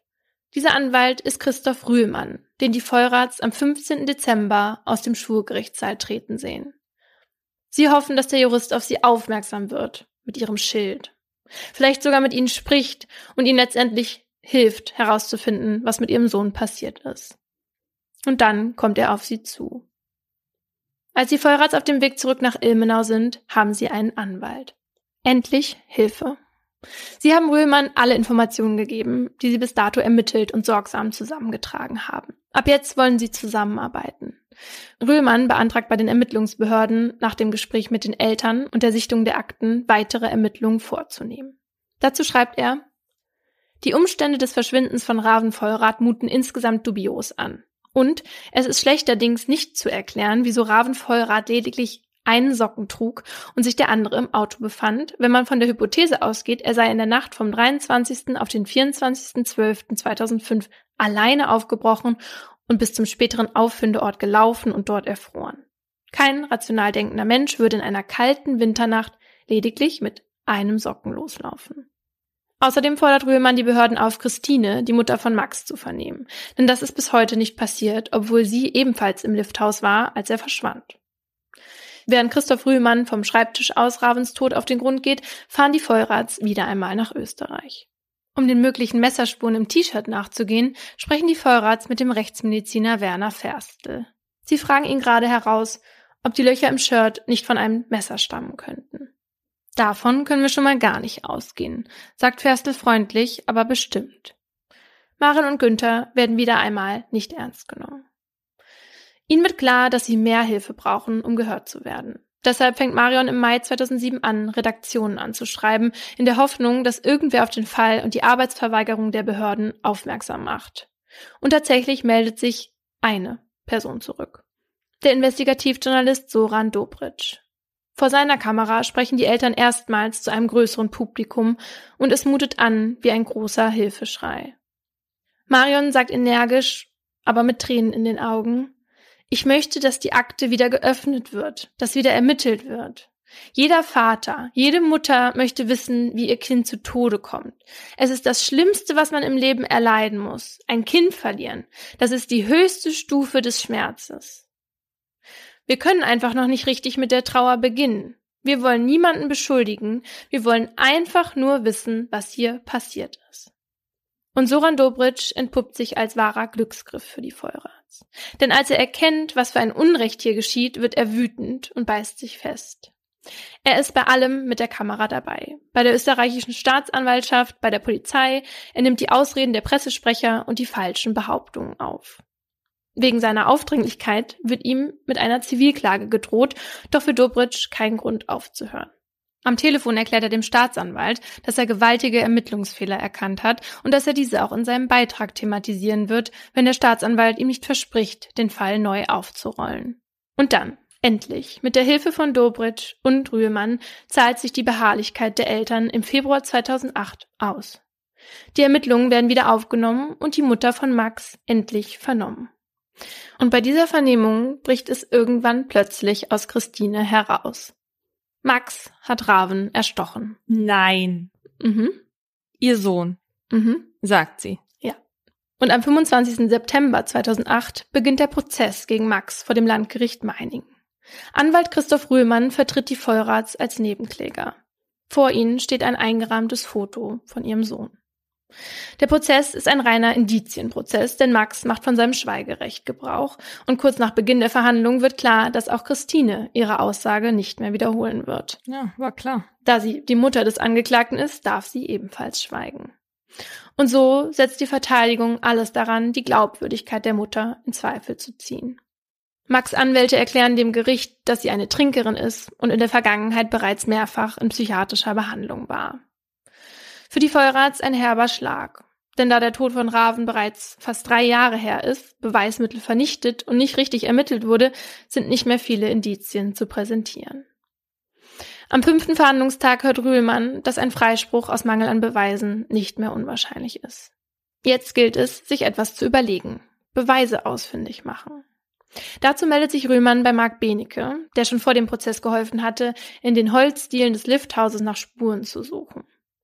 Benecke schlägt vor, die Leiche exhumieren zu lassen. Vielleicht seien ja doch noch Spuren an den Knochen zu finden, die bei der Obduktion 2006 übersehen wurden. Es ist die letzte Chance für die Vollrats und sie ergreifen sie. Auch wenn das bedeutet, dass sie die Totenruhe ihres Sohnes stören müssen. So stehen sie am 1. Oktober auf dem Friedhof und müssen mit ansehen, wie Ravens Sarg aus der Erde geholt wird. In Jena wird seine Leiche dann gleich von mehreren GerichtsmedizinerInnen obduziert. Sie finden am Brustbein zwischen den Ansätzen der dritten und vierten Rippe eine ein Zentimeter lange, geradlinig, glattrandige Knochenverletzung, in Klammern Stich, Schnittverletzung. Aha. Und weitere Verletzungen an der sechsten und siebten Rippe. Das Indiz, dass die Feuerrats mit ihrer Vermutung recht gehabt haben, dass Raven mit einem Messer getötet wurde. Und das Indiz, das Max schließlich am 18. Dezember 2008 ins Gefängnis bringt. Acht Jahre Jugendhaft wegen Totschlags lautet das Urteil. Seine Mutter wird später eine Erklärung für die Tat äußern. Max und Raven hatten sich gestritten, weil Max eifersüchtig war. Der Liftbetreiber hatte Raven zugesichert, im neuen Jahr mit ihm zusammen in seinem Holzgroßhandel in der Schweiz arbeiten zu können. Darüber hatte sich Raven riesig gefreut und natürlich auch gleich seinem Freund davon berichtet. Doch der ist ausgerastet. Er war neidisch, weil er schon zwei Jahre lang für den Chef gearbeitet hatte und ihm so ein Angebot bisher nicht gemacht wurde.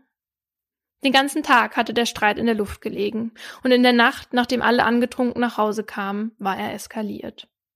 Über den Ausgang des Urteils sind die Vollrats und ihre Mitstreiter erleichtert. Sie liegen sich mit Christoph Rühlmann in den Armen und erklären Soran Dobric vor laufender Kamera, es hat sich gelohnt, nie aufzugeben. Boah.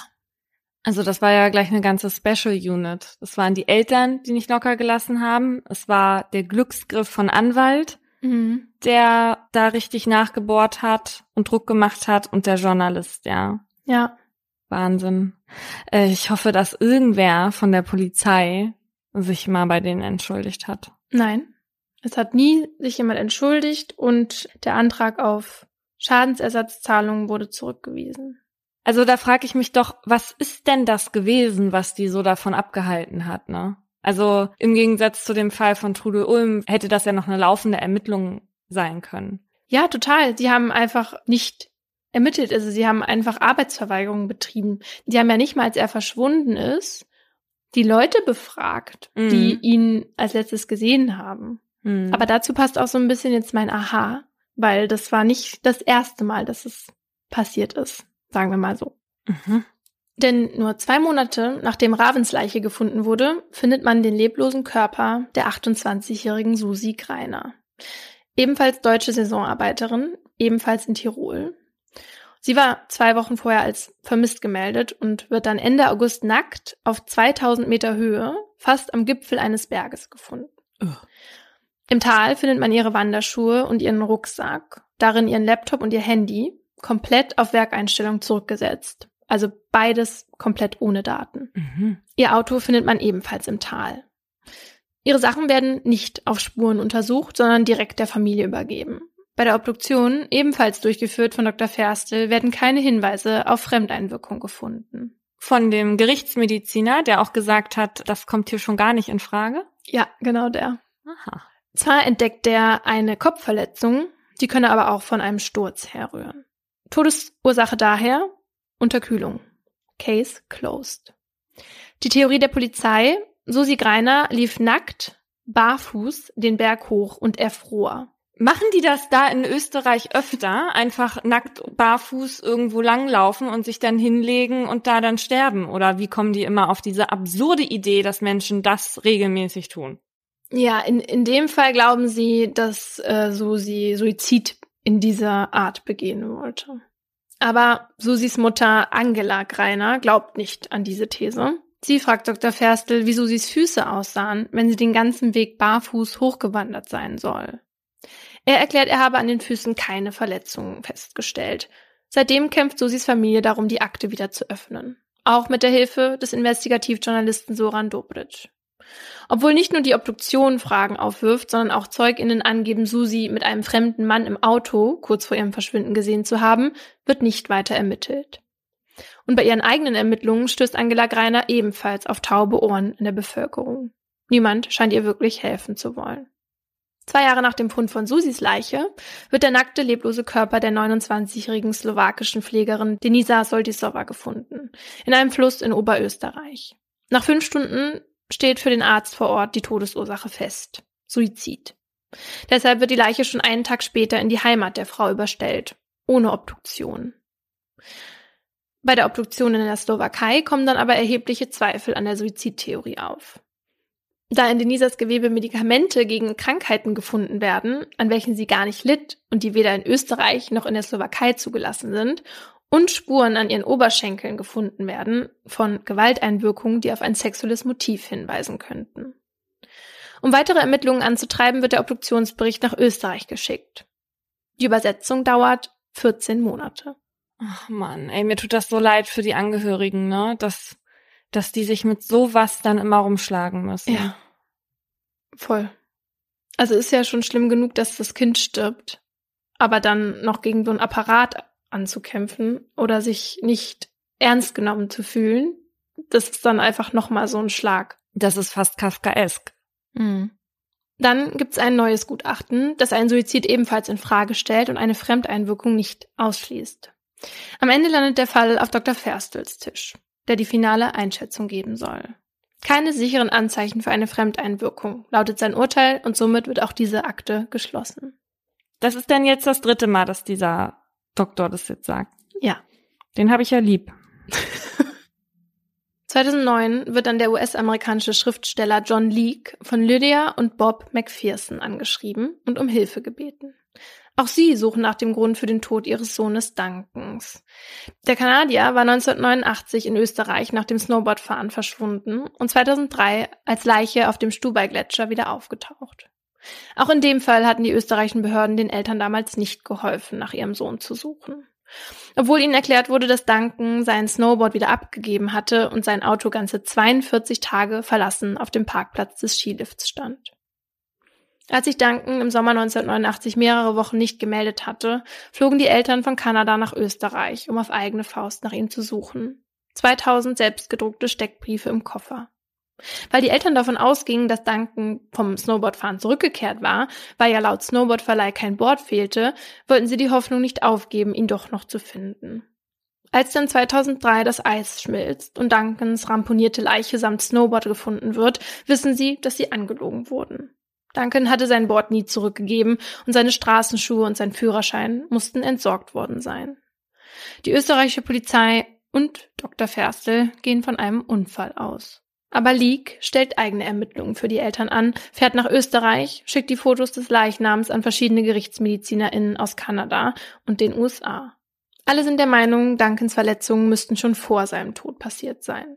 Ein Experte für Skiunfälle, der sich die Schäden an Duncans Snowboard und seiner Kleidung anschaut, ist der Meinung, dass solche durch die Rotorblätter eines Schneeflugs verursacht worden sein könnten. Leaks Theorie ist, dass Duncan bei schlechter Sicht von einem Schneeflug erfasst und seine Leiche dann mit dem Gerät in eine Gletscherspalte geschoben wurde. Das veröffentlicht er in seinem Buch Cold a Long Time in Alpine Mystery, in dem er auch auf die Fälle Raven, Susi und Denisa eingeht. Obwohl in allen Fällen verdächtige Umstände vorherrschten, wurden sie vor allem mit der Begründung eingestellt, dass der Gerichtsmediziner keine Anhaltspunkte für Fremdeinwirkung gefunden hatte. Das zeige laut League, wie unverhältnismäßig viel Gewicht den Ergebnissen der Rechtsmedizin zugesprochen wird, auch wenn andere Spuren auf anderes hindeuten. Ein weiteres Problem in den Ermittlungen, vor allem die durch die Eltern, war die Ablehnung durch die EinwohnerInnen. League vermutet, dass der Tourismus das Motiv sein könnte. Denn in allen Fällen sind die AusländerInnen in beliebten Tourismusgebieten verschwunden und gestorben. Ein tödlicher Skiunfall sei nie gut für das Geschäft.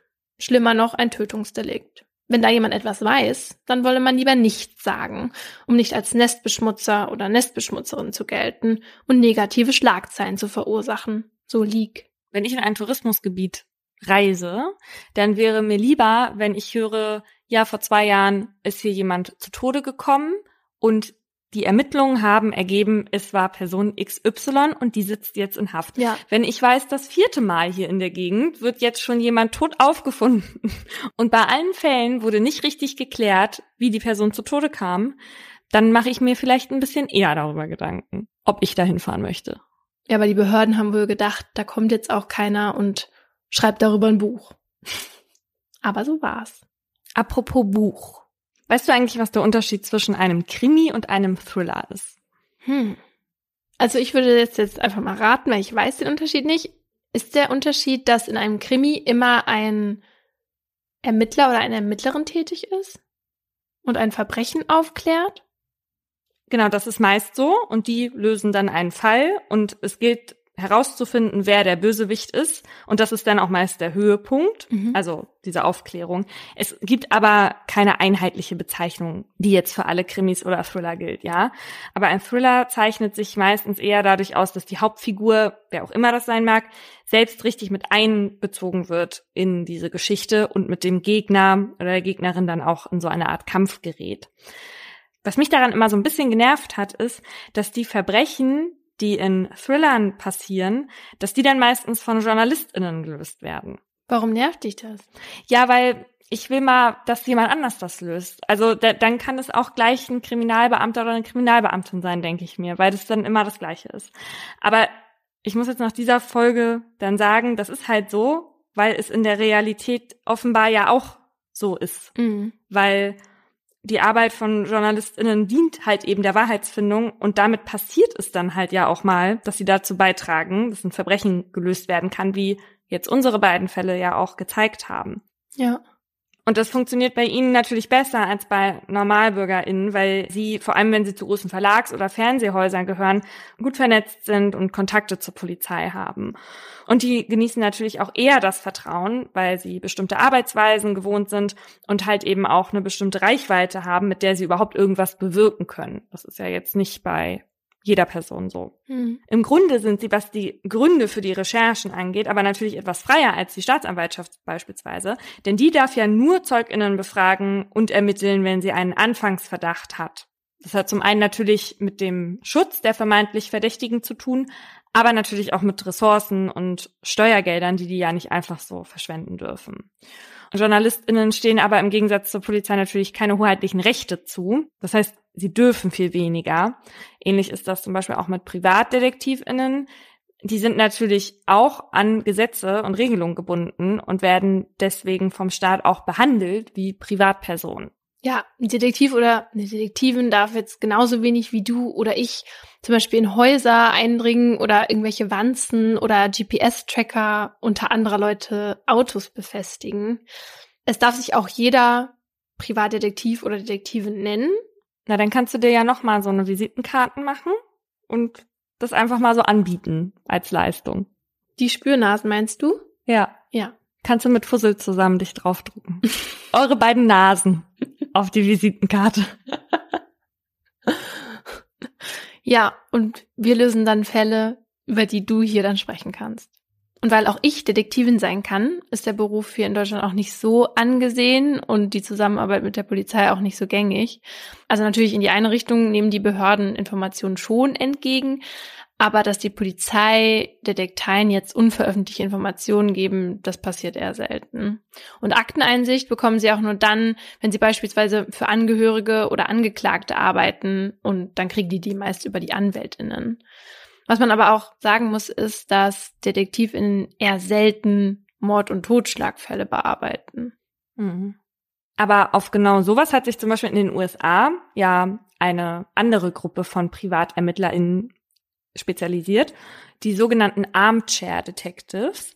Die heißen so, weil sie ihre Recherchen meist von zu Hause, vom Schreibtischstuhl aus angehen und eben nicht Zeuginnen befragen und Tatorte besuchen, sondern halt eher bei Google Maps gucken oder so. Und die rekonstruieren dann hauptsächlich aus Erzählungen und Medienberichten. Diese Armchair Detectives, die organisieren sich meist in Online-Foren und tauschen da dann Erkenntnisse oder Spekulationen auch aus. Und tatsächlich hat das in einigen Fällen auch schon mal geholfen. Mhm. Beispielsweise wurde die Identität einer unbekannten Leiche geklärt, die von der Öffentlichkeit Carly Doe genannt wurde, weil sie in einem Kornfeld in Caledonia, New York gefunden wurde. Und ein Mann verglich in einem Forum Bilder von Carly Doe und einer jungen Frau namens Tammy Joe Alexander, die vor 35 Jahren spurlos verschwand. Und er stellte fest, dass das eigentlich dieselbe Person sein muss und durch einen DNA-Abgleich bestätigte sich dann der Verdacht auch. Von ihr dachte man halt auch immer, dass sie weggelaufen sei. Hm. In Deutschland gibt es auch so eine ähnlichen Foren, die sich mit Theorien zu Verbrechen beschäftigen, wo es beispielsweise zum Fall von der verschwundenen Rebecca Reusch aus Berlin mehr als 100.000 Einträge gibt. Wir beide gucken da auch öfter mal rein. Allerdings muss man schon aufpassen vor den vielen Spekulationen dort, ja. Also da wird halt dann auch mal irgendwer beschuldigt. Aber wozu es super dient, ist, alte Artikel zu durchforsten, weil meist kopieren die User da die Texte von Online-Zeitungen oder fotografieren irgendwie Printartikel ab oder so, so dass man dann halt auch Jahre später noch darauf zugreifen kann, auch wenn die online schon gar nicht mehr abrufbar sind. Und ein Beispiel für so einen Armchair Detective ist Michelle McNamara, die 2006 den Blog True Crime Diary ins Leben ruft, in dem sie eben hobbymäßig über ungelöste Fälle schreibt. Dort postet sie 2011 die Sätze, ich bin besessen und das ist nicht gesund und bezieht sich damit auf einen relativ unbekannten Fall, auf den sie erst vor kurzem gestoßen ist. Und zwar auf einen Serientäter, der verantwortlich ist für mehr als 50 Vergewaltigungen und mindestens 13 Morde in Kalifornien in den 70er und 80er Jahren, der bis dato nicht gefasst wurde. Nur um mal zu verdeutlichen, was das für ein Typ war, ne? Also der hat Jahre später seinen Opfern auch nochmal aufgelauert Mhm. und hat sie angerufen und solche Dinge gesagt wie, erinnerst du dich daran, als wir gespielt haben? Also die nochmal extra in Furcht und Schrecken versetzt. Ja, das war so sein Ding, so Terror verbreiten.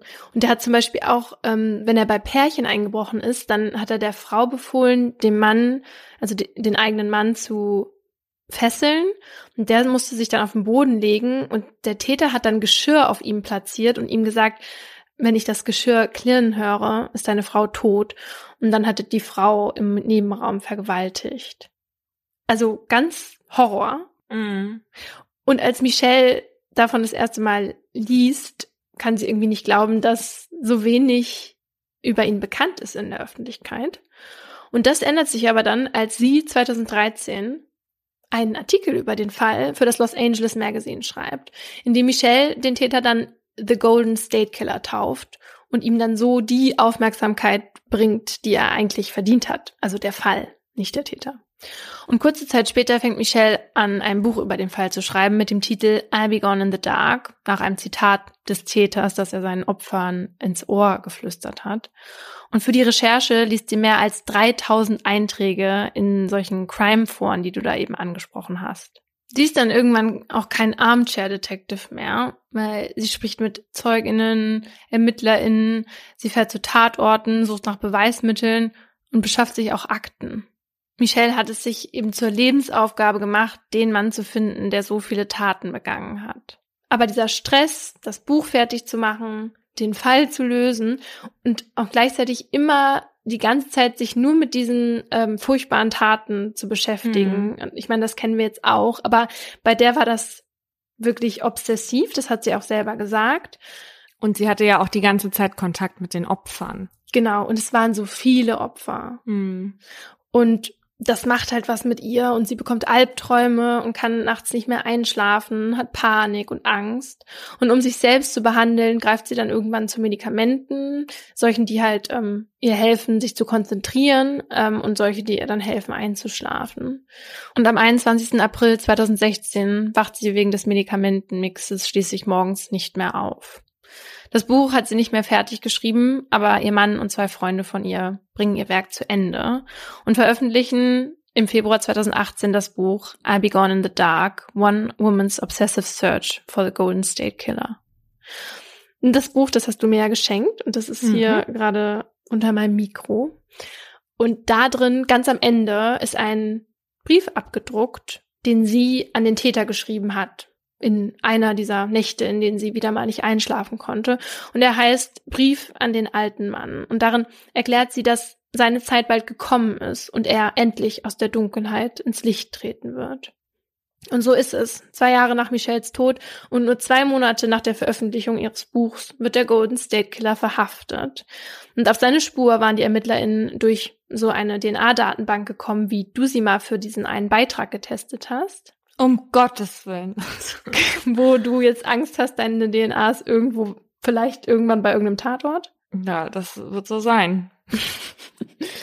Und ähm, es hatte sich halt irgendein Verwandter der so im Verwandtschaftsverhältnis dritter Cousin oder so tatsächlich da mal angemeldet Mhm. und darüber sind sie dann auf den gekommen. Aber das hat vier Monate gedauert. Ach so.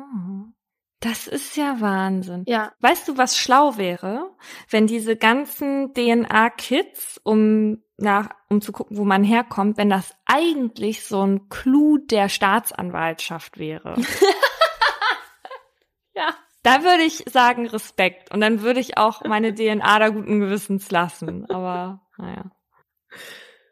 Ja, und Michelle hatte auch das in ihrem Buch geschrieben, ja, wie wichtig diese Datenbanken bei der Suche nach dem Täter sein können. Selbst hat sie jetzt nicht mehr miterleben dürfen, wie ihr großer Wunsch in Erfüllung ging, aber sie hat definitiv dazu beigetragen, diesen Mann ins Gefängnis zu bringen, weil sie hat diesen Fall überhaupt erst in, in die Öffentlichkeit gebracht. Da, Mhm. da vorher wusste keiner, was das ist. Der hatte mehrere Namen, in jedem Ort irgendwie anders und, ähm, und hat dann halt mit ihren Recherchen Druck auf die Behörden ausgeübt. So, ja, so ein bisschen wie in deinem Fall. Ja, das ist ein Positivbeispiel von Menschen, die bei Ermittlungen geholfen haben. Es gab aber auch einen Fall aus den USA bzw. Kanada, bei dem die Recherche am Ende alles wahrscheinlich eher schlimmer gemacht hat. Viele von euch werden wissen, wovon ich spreche, und zwar von der Doku-Serie Don't Fuck with Cats. Diana Thompson ist eines Abends auf Facebook unterwegs, weil sie sich ablenken will. Sie will den Kopf frei bekommen, weil sie gerade durch eine richtig nervenaufreibende Trennung geht.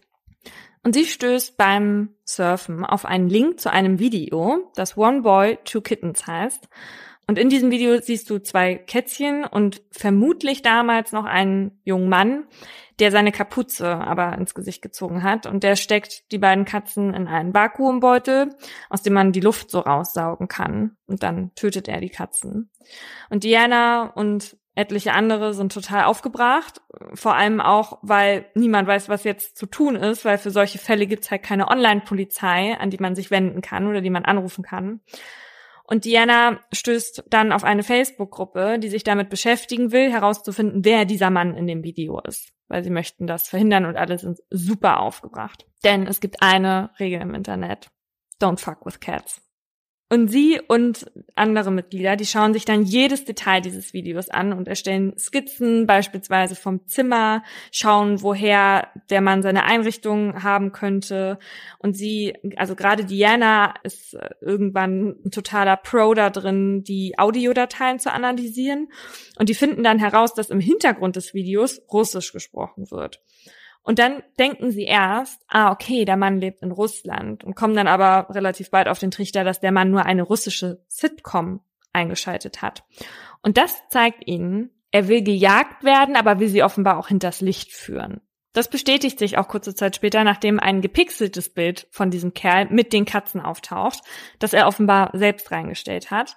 Also er hat sich selbst in diese Facebook-Gruppe eingeschleust, um immer mal wieder so Knochen hinzuwerfen und aber natürlich auch, um den Ermittlungen zu folgen. Die sind zu diesem Zeitpunkt dann schon ziemlich ausgeartet, weil mittlerweile ist die Gruppe total explodiert. Es gibt da ja dann mehrere hundert DetektivInnen, die an dem Fall sozusagen arbeiten. Und beispielsweise exportieren die jedes einzelne Frame des Videos, um sich halt alle Details genau anzusehen. Und darauf haben sie dann zum Beispiel auch den Vakuumsauger genauer sich angesehen und dann von dem Modell abgeleitet, dass dieser Mann sich doch in den USA aufhalten muss. Dann bekommen einige Gruppenmitglieder eine Privatnachricht mit dem Hinweis, dass es sich bei der gesuchten Person um Luca Magnotta handelt. Von dieser Person hatte noch nie jemand gehört und sie stoßen aber seltsamerweise im Netz auf ganz viele Fotos, Fanseiten, Foren, wo gemutmaßt wird, dass dieser Luca was mit Madonna haben würde und auf so selbst gebastelte Fotoslideshows auf YouTube, so richtig oldschool-mäßig auch. Aber es war auch lächerlich, wie viele Seiten und Videos und so weiter es gab und dass auch die Fotos relativ schlecht zum Teil bearbeitet waren und dass man deswegen auch irgendwie schnell dachte, das hat er wahrscheinlich alles selbst ins Internet gestellt, was später auch Sinn macht, denn dieser Typ ist einfach der ultimative Narzisst. Eigentlich ist er Mhm. das Paradebeispiel äh, für unsere letzte Folge. Ja. Und dazu passt eben auch, dass er selbst Gerüchte über sich in die Welt gesetzt hat, um Aufmerksamkeit von Menschen zu bekommen. Ja. Also beispielsweise, dass er etwas mit einer Serienmörderin hatte. Aber es ist so seltsam, weil man denkt sich so, okay, hier ist ein Typ, der soll angeblich ganz berühmt sein, der gibt dann irgendwelche Interviews von wegen, ich hatte nichts mit dieser Serienmörderin. Also es ist so, und Diana denkt sich halt auch so, warte mal, dieser Typ soll was mit Madonna haben, aber ich habe noch nie von dem gehört. Also es ist alles sehr, sehr seltsam, ja. Und Diana und John Green, den wird dann halt eben klar, okay, dieser Typ, der tut einfach alles, um Aufmerksamkeit zu bekommen, setzt diese irren Gerüchte in die Welt. Das passt zu jemandem, der halt auch Katzen tötet, um im Rampenlicht zu stehen. Oder vielleicht auch noch mehr machen wird, denn die Mitglieder sind sich sicher, dass Luca noch weitergehen wird, weil immer wieder tauchen auch neue Videos auf, ja. Eines Nachts wird John Green dann wach, weil er eine Benachrichtigung bekommt es gibt wieder ein neues Video, aber diesmal handelt es sich nicht um Katzen, sondern um einen Menschen, der in dem Video getötet wird. Die Gruppenmitglieder wissen aber nicht, wer das Opfer ist und geschweige denn natürlich, wo sich Luca aufhält, bis die Gruppe die Nachricht erreicht, dass sie in Montreal ein Torso in einem Koffer gefunden haben. Und das ist der 32-jährige chinesische Student Yun Lin. Und jetzt sucht auch die Polizei endlich nach Luca. Sie gehen mittlerweile davon aus, dass er sehr gefährlich ist und wieder töten könnte, weil sein Drang nach Aufmerksamkeit so krankhaft ist, dass er das macht nur, damit die ganze Welt halt seinen Namen irgendwann kennt. Nach Luca wird dann auch weltweit gefahndet. Und als der Besitzer eines Spätis und Internetcafés in Berlin von einem jungen Mann angesprochen wird, der für eine Stunde surfen will, kann er das gar nicht glauben, denn das ist der junge Mann, den er vor ein paar Tagen in der Zeitung gesehen hat und über den halt drin stand, dass er seinen Liebhaber zerstückelt haben soll. Und der steht jetzt halt genau vor ihm und er zeigt ihm den PC und Luca setzt sich, sucht nach seinen Fahndungsbildern. Der Späti-Besitzer sieht das und ist sich dann halt sicher, ja, das ist der Typ, ich muss jetzt hier die Polizei alarmieren. So, und so endet dann halt eine eineinhalbjährige Internetsuche nach einem Killer. Also besser kann die Geschichte eigentlich gar nicht enden. Während er sich selbst googelt, wurde er verhaftet. Und das ist ja fast so schön wie die Geschichte von Nazis, der ertrinkt, weil er sich selbst im Wasser umarmen will. Das ist doch genau das Sinnbild dafür. Ja. Aber wie wir aus der vergangenen Folge wissen, was wollen narzisstische Menschen um jeden Preis? Aufmerksamkeit. Und Diana fragt sich am Ende der Doku, ob sie sich vielleicht alle zu KomplizInnen gemacht haben, weil sie dem Täter ja genau das gegeben haben. Hätte er vielleicht aufgehört zu tun, was er tut, wenn sich niemand dafür interessiert hätte? Das fragen die sich. All die Leute, die ihm das gegeben haben, was er wollte, haben am Ende seine Geschichte miterzählt. Und auch wir beide tun das hier jetzt gerade in diesem Moment. Hm. Und das ist irgendwie der, wie ich finde, etwas zu kurz geratene Clou bei der Serie, wie Diana sich am Ende zur Kamera wendet, also die ZuschauerInnen direkt anspricht und sagt, machst du dich gerade auch mitschuldig? Immerhin guckst du dir gerade eine dreiteilige Doku über den Typen an. Diese Szene war irgendwie, fand ich so auch so ein bisschen heuchlerisch, weil das halt noch so ganz kurz einzubauen, aber nicht wirklich irgendwas Reflektiertes darüber zu machen. Und hätten sie es eigentlich ja auch weglassen können. Also hätten sie es weggelassen, wäre ich sehr enttäuscht gewesen, weil das ist so, also das ist ja der Elefant im Raum. Ich finde nur, damit überlässt man das auf einmal bei dem Zusehenden. Ja. Ich, ich wusste ja vorher nicht, was kommt. Ja, stimmt. Also hätte sie auf den Kameramann gezeigt und so, du filmst das gerade, was ich hier erzähle, hätte ich es wahrscheinlich noch eher verstanden. Ja. Aber ja, an, an sich finde ich das schon wichtig, dass Sie das angesprochen haben. Ich finde das auch generell überhaupt nicht schlecht, dass Sie die Doku gemacht haben. Mhm. Ich finde, Sie hätten viele Sachen anders machen können. Ich finde, dass Sie sein gefilmtes Material nicht hätten zeigen müssen. Ich finde, also richtig geärgert hätte er sich, wenn sie dem total bescheuerten Namen gegeben hätten. Ich meine, mir macht das nichts aus, wenn ich, mir ist das egal. Deswegen ändern wir unseren Namen hier ja auch ständig, weil es im Grunde genommen nicht wichtig ist, wie die Leute heißen. Wichtig ist die Geschichte dahinter. Ja. Und ich finde das eigentlich ganz gut, dass ich jetzt weiß, was passieren kann, wenn ich sowas nachgehe. Wenn ich denke, ich mache hier irgendwie eine kleine Recherche im Internet und auf einmal richten sich alle Augen auf eine Person. Das kann so schnell gehen und ich glaube, viele Leute sind da gar nicht so aware, was die damit auslösen können. Aber das Problem war hier ja, dass sie erst bei der Recherche herausgefunden haben, dass er diese Aufmerksamkeit will. Und ich meine, sie haben ja auch versucht, die Polizei auf ihn aufmerksam zu machen bzw. zu warnen. Ja, aber dadurch, dass es halt im Internet passiert ist, hat sich halt keine Behörde verantwortlich gefühlt.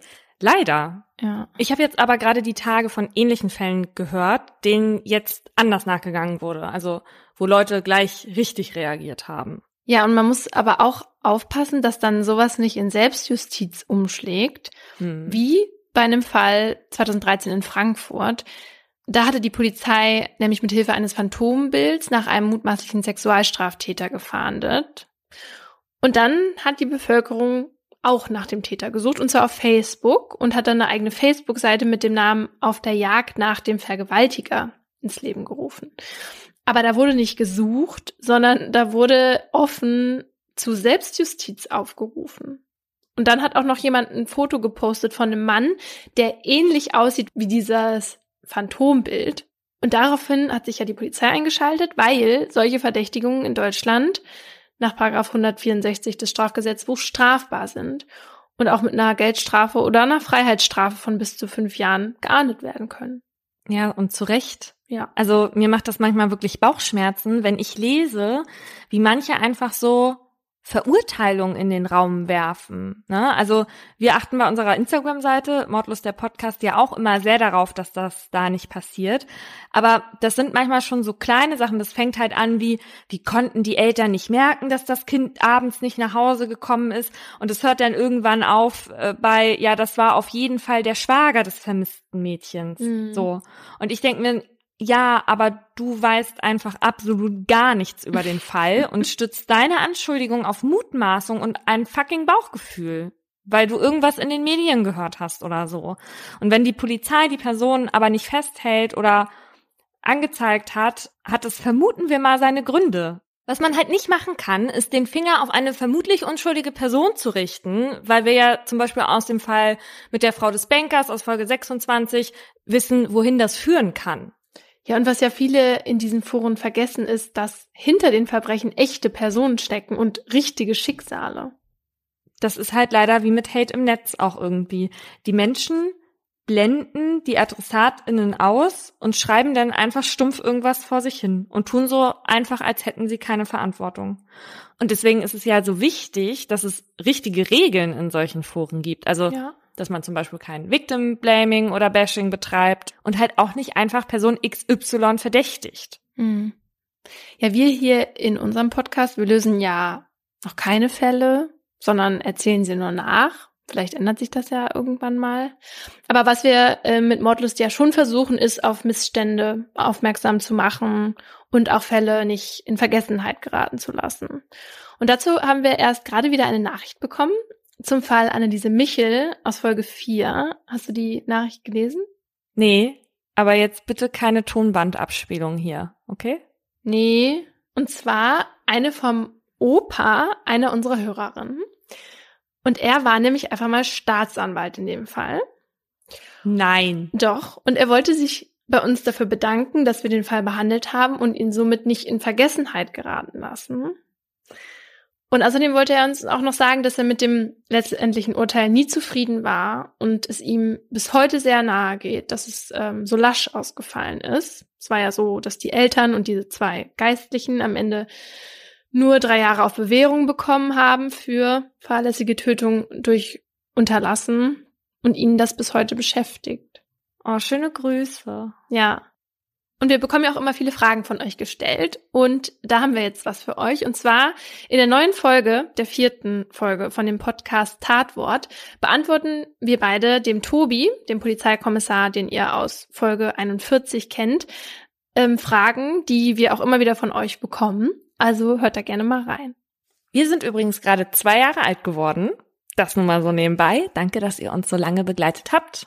Und bis zum nächsten Mal. Das war ein Podcast von Funk. Im folgenden Trailer für den Podcast Justitias Wille geht es um Depression und Suizid. Bitte achtet auf euch, wenn ihr reinhört. Ein Flügel der großen französischen Fenster steht offen und gewährt einen Blick in den großen Garten. Von draußen dringt warme Luft in das bescheiden eingerichtete kleine Hotelzimmer. Sie kniet auf dem Einzelbett, faltet die Hände und richtet den Blick gen Himmel. Danach setzt der Mann, der bei ihr ist, ihr die Nadel und schließt den Zugang an. Lieber Gott, nimm mich zu dir, sagt sie und öffnet das Ventil. Dann bahnt sich die tödliche Flüssigkeit ihren Weg in ihre Vene. Die beiden haben sich heute zum Sterben verabredet. Sie wollte, dass er ihr dabei hilft, sich von ihrem jahrelangen Leid zu befreien. Wenige Augenblicke später schläft sie ein. Nach ein paar Minuten setzt ihre Atmung aus, danach hört ihr Herz aufzuschlagen. An diesem Tag ist der Mann sich sicher, das Richtige getan zu haben. Doch jetzt steht der pensionierte Arzt vor Gericht. Die Staatsanwaltschaft sagt, was er getan hat, war ein Verbrechen. Denn die Frau war schwer depressiv und ihr Sterbewunsch habe nicht auf ihrem freien Willen beruht. Er hätte ihr also nicht helfen dürfen. Die Frage, die jetzt vor Gericht geklärt werden muss, verhalf der Mediziner einer verzweifelten Frau rechtmäßig zum Suizid? Oder hat er sie, zumindest rechtlich gesehen, getötet? Wir sind Laura Wohlers und Paulina Kraser. In den nächsten Wochen werden wir in unserem neuen Podcast Justitias Wille den Prozess begleiten ein Prozess, dessen Ausgang wegweisend für ähnlich gelagerte Fälle sein könnte. Und wir werden uns dem kontrovers diskutierten Thema Sterbehilfe widmen. Wie wollen wir als Gesellschaft mit denen umgehen, die sterben wollen? Wann müssen wir akzeptieren, dass Menschen ihr Leben als nicht mehr lebenswert betrachten? Und sollte man bei der Suizidhilfe einen Unterschied zwischen psychisch und körperlich Erkrankten machen? Darum geht's in der ersten Staffel von Justitias Wille. Leben in der Waagschale.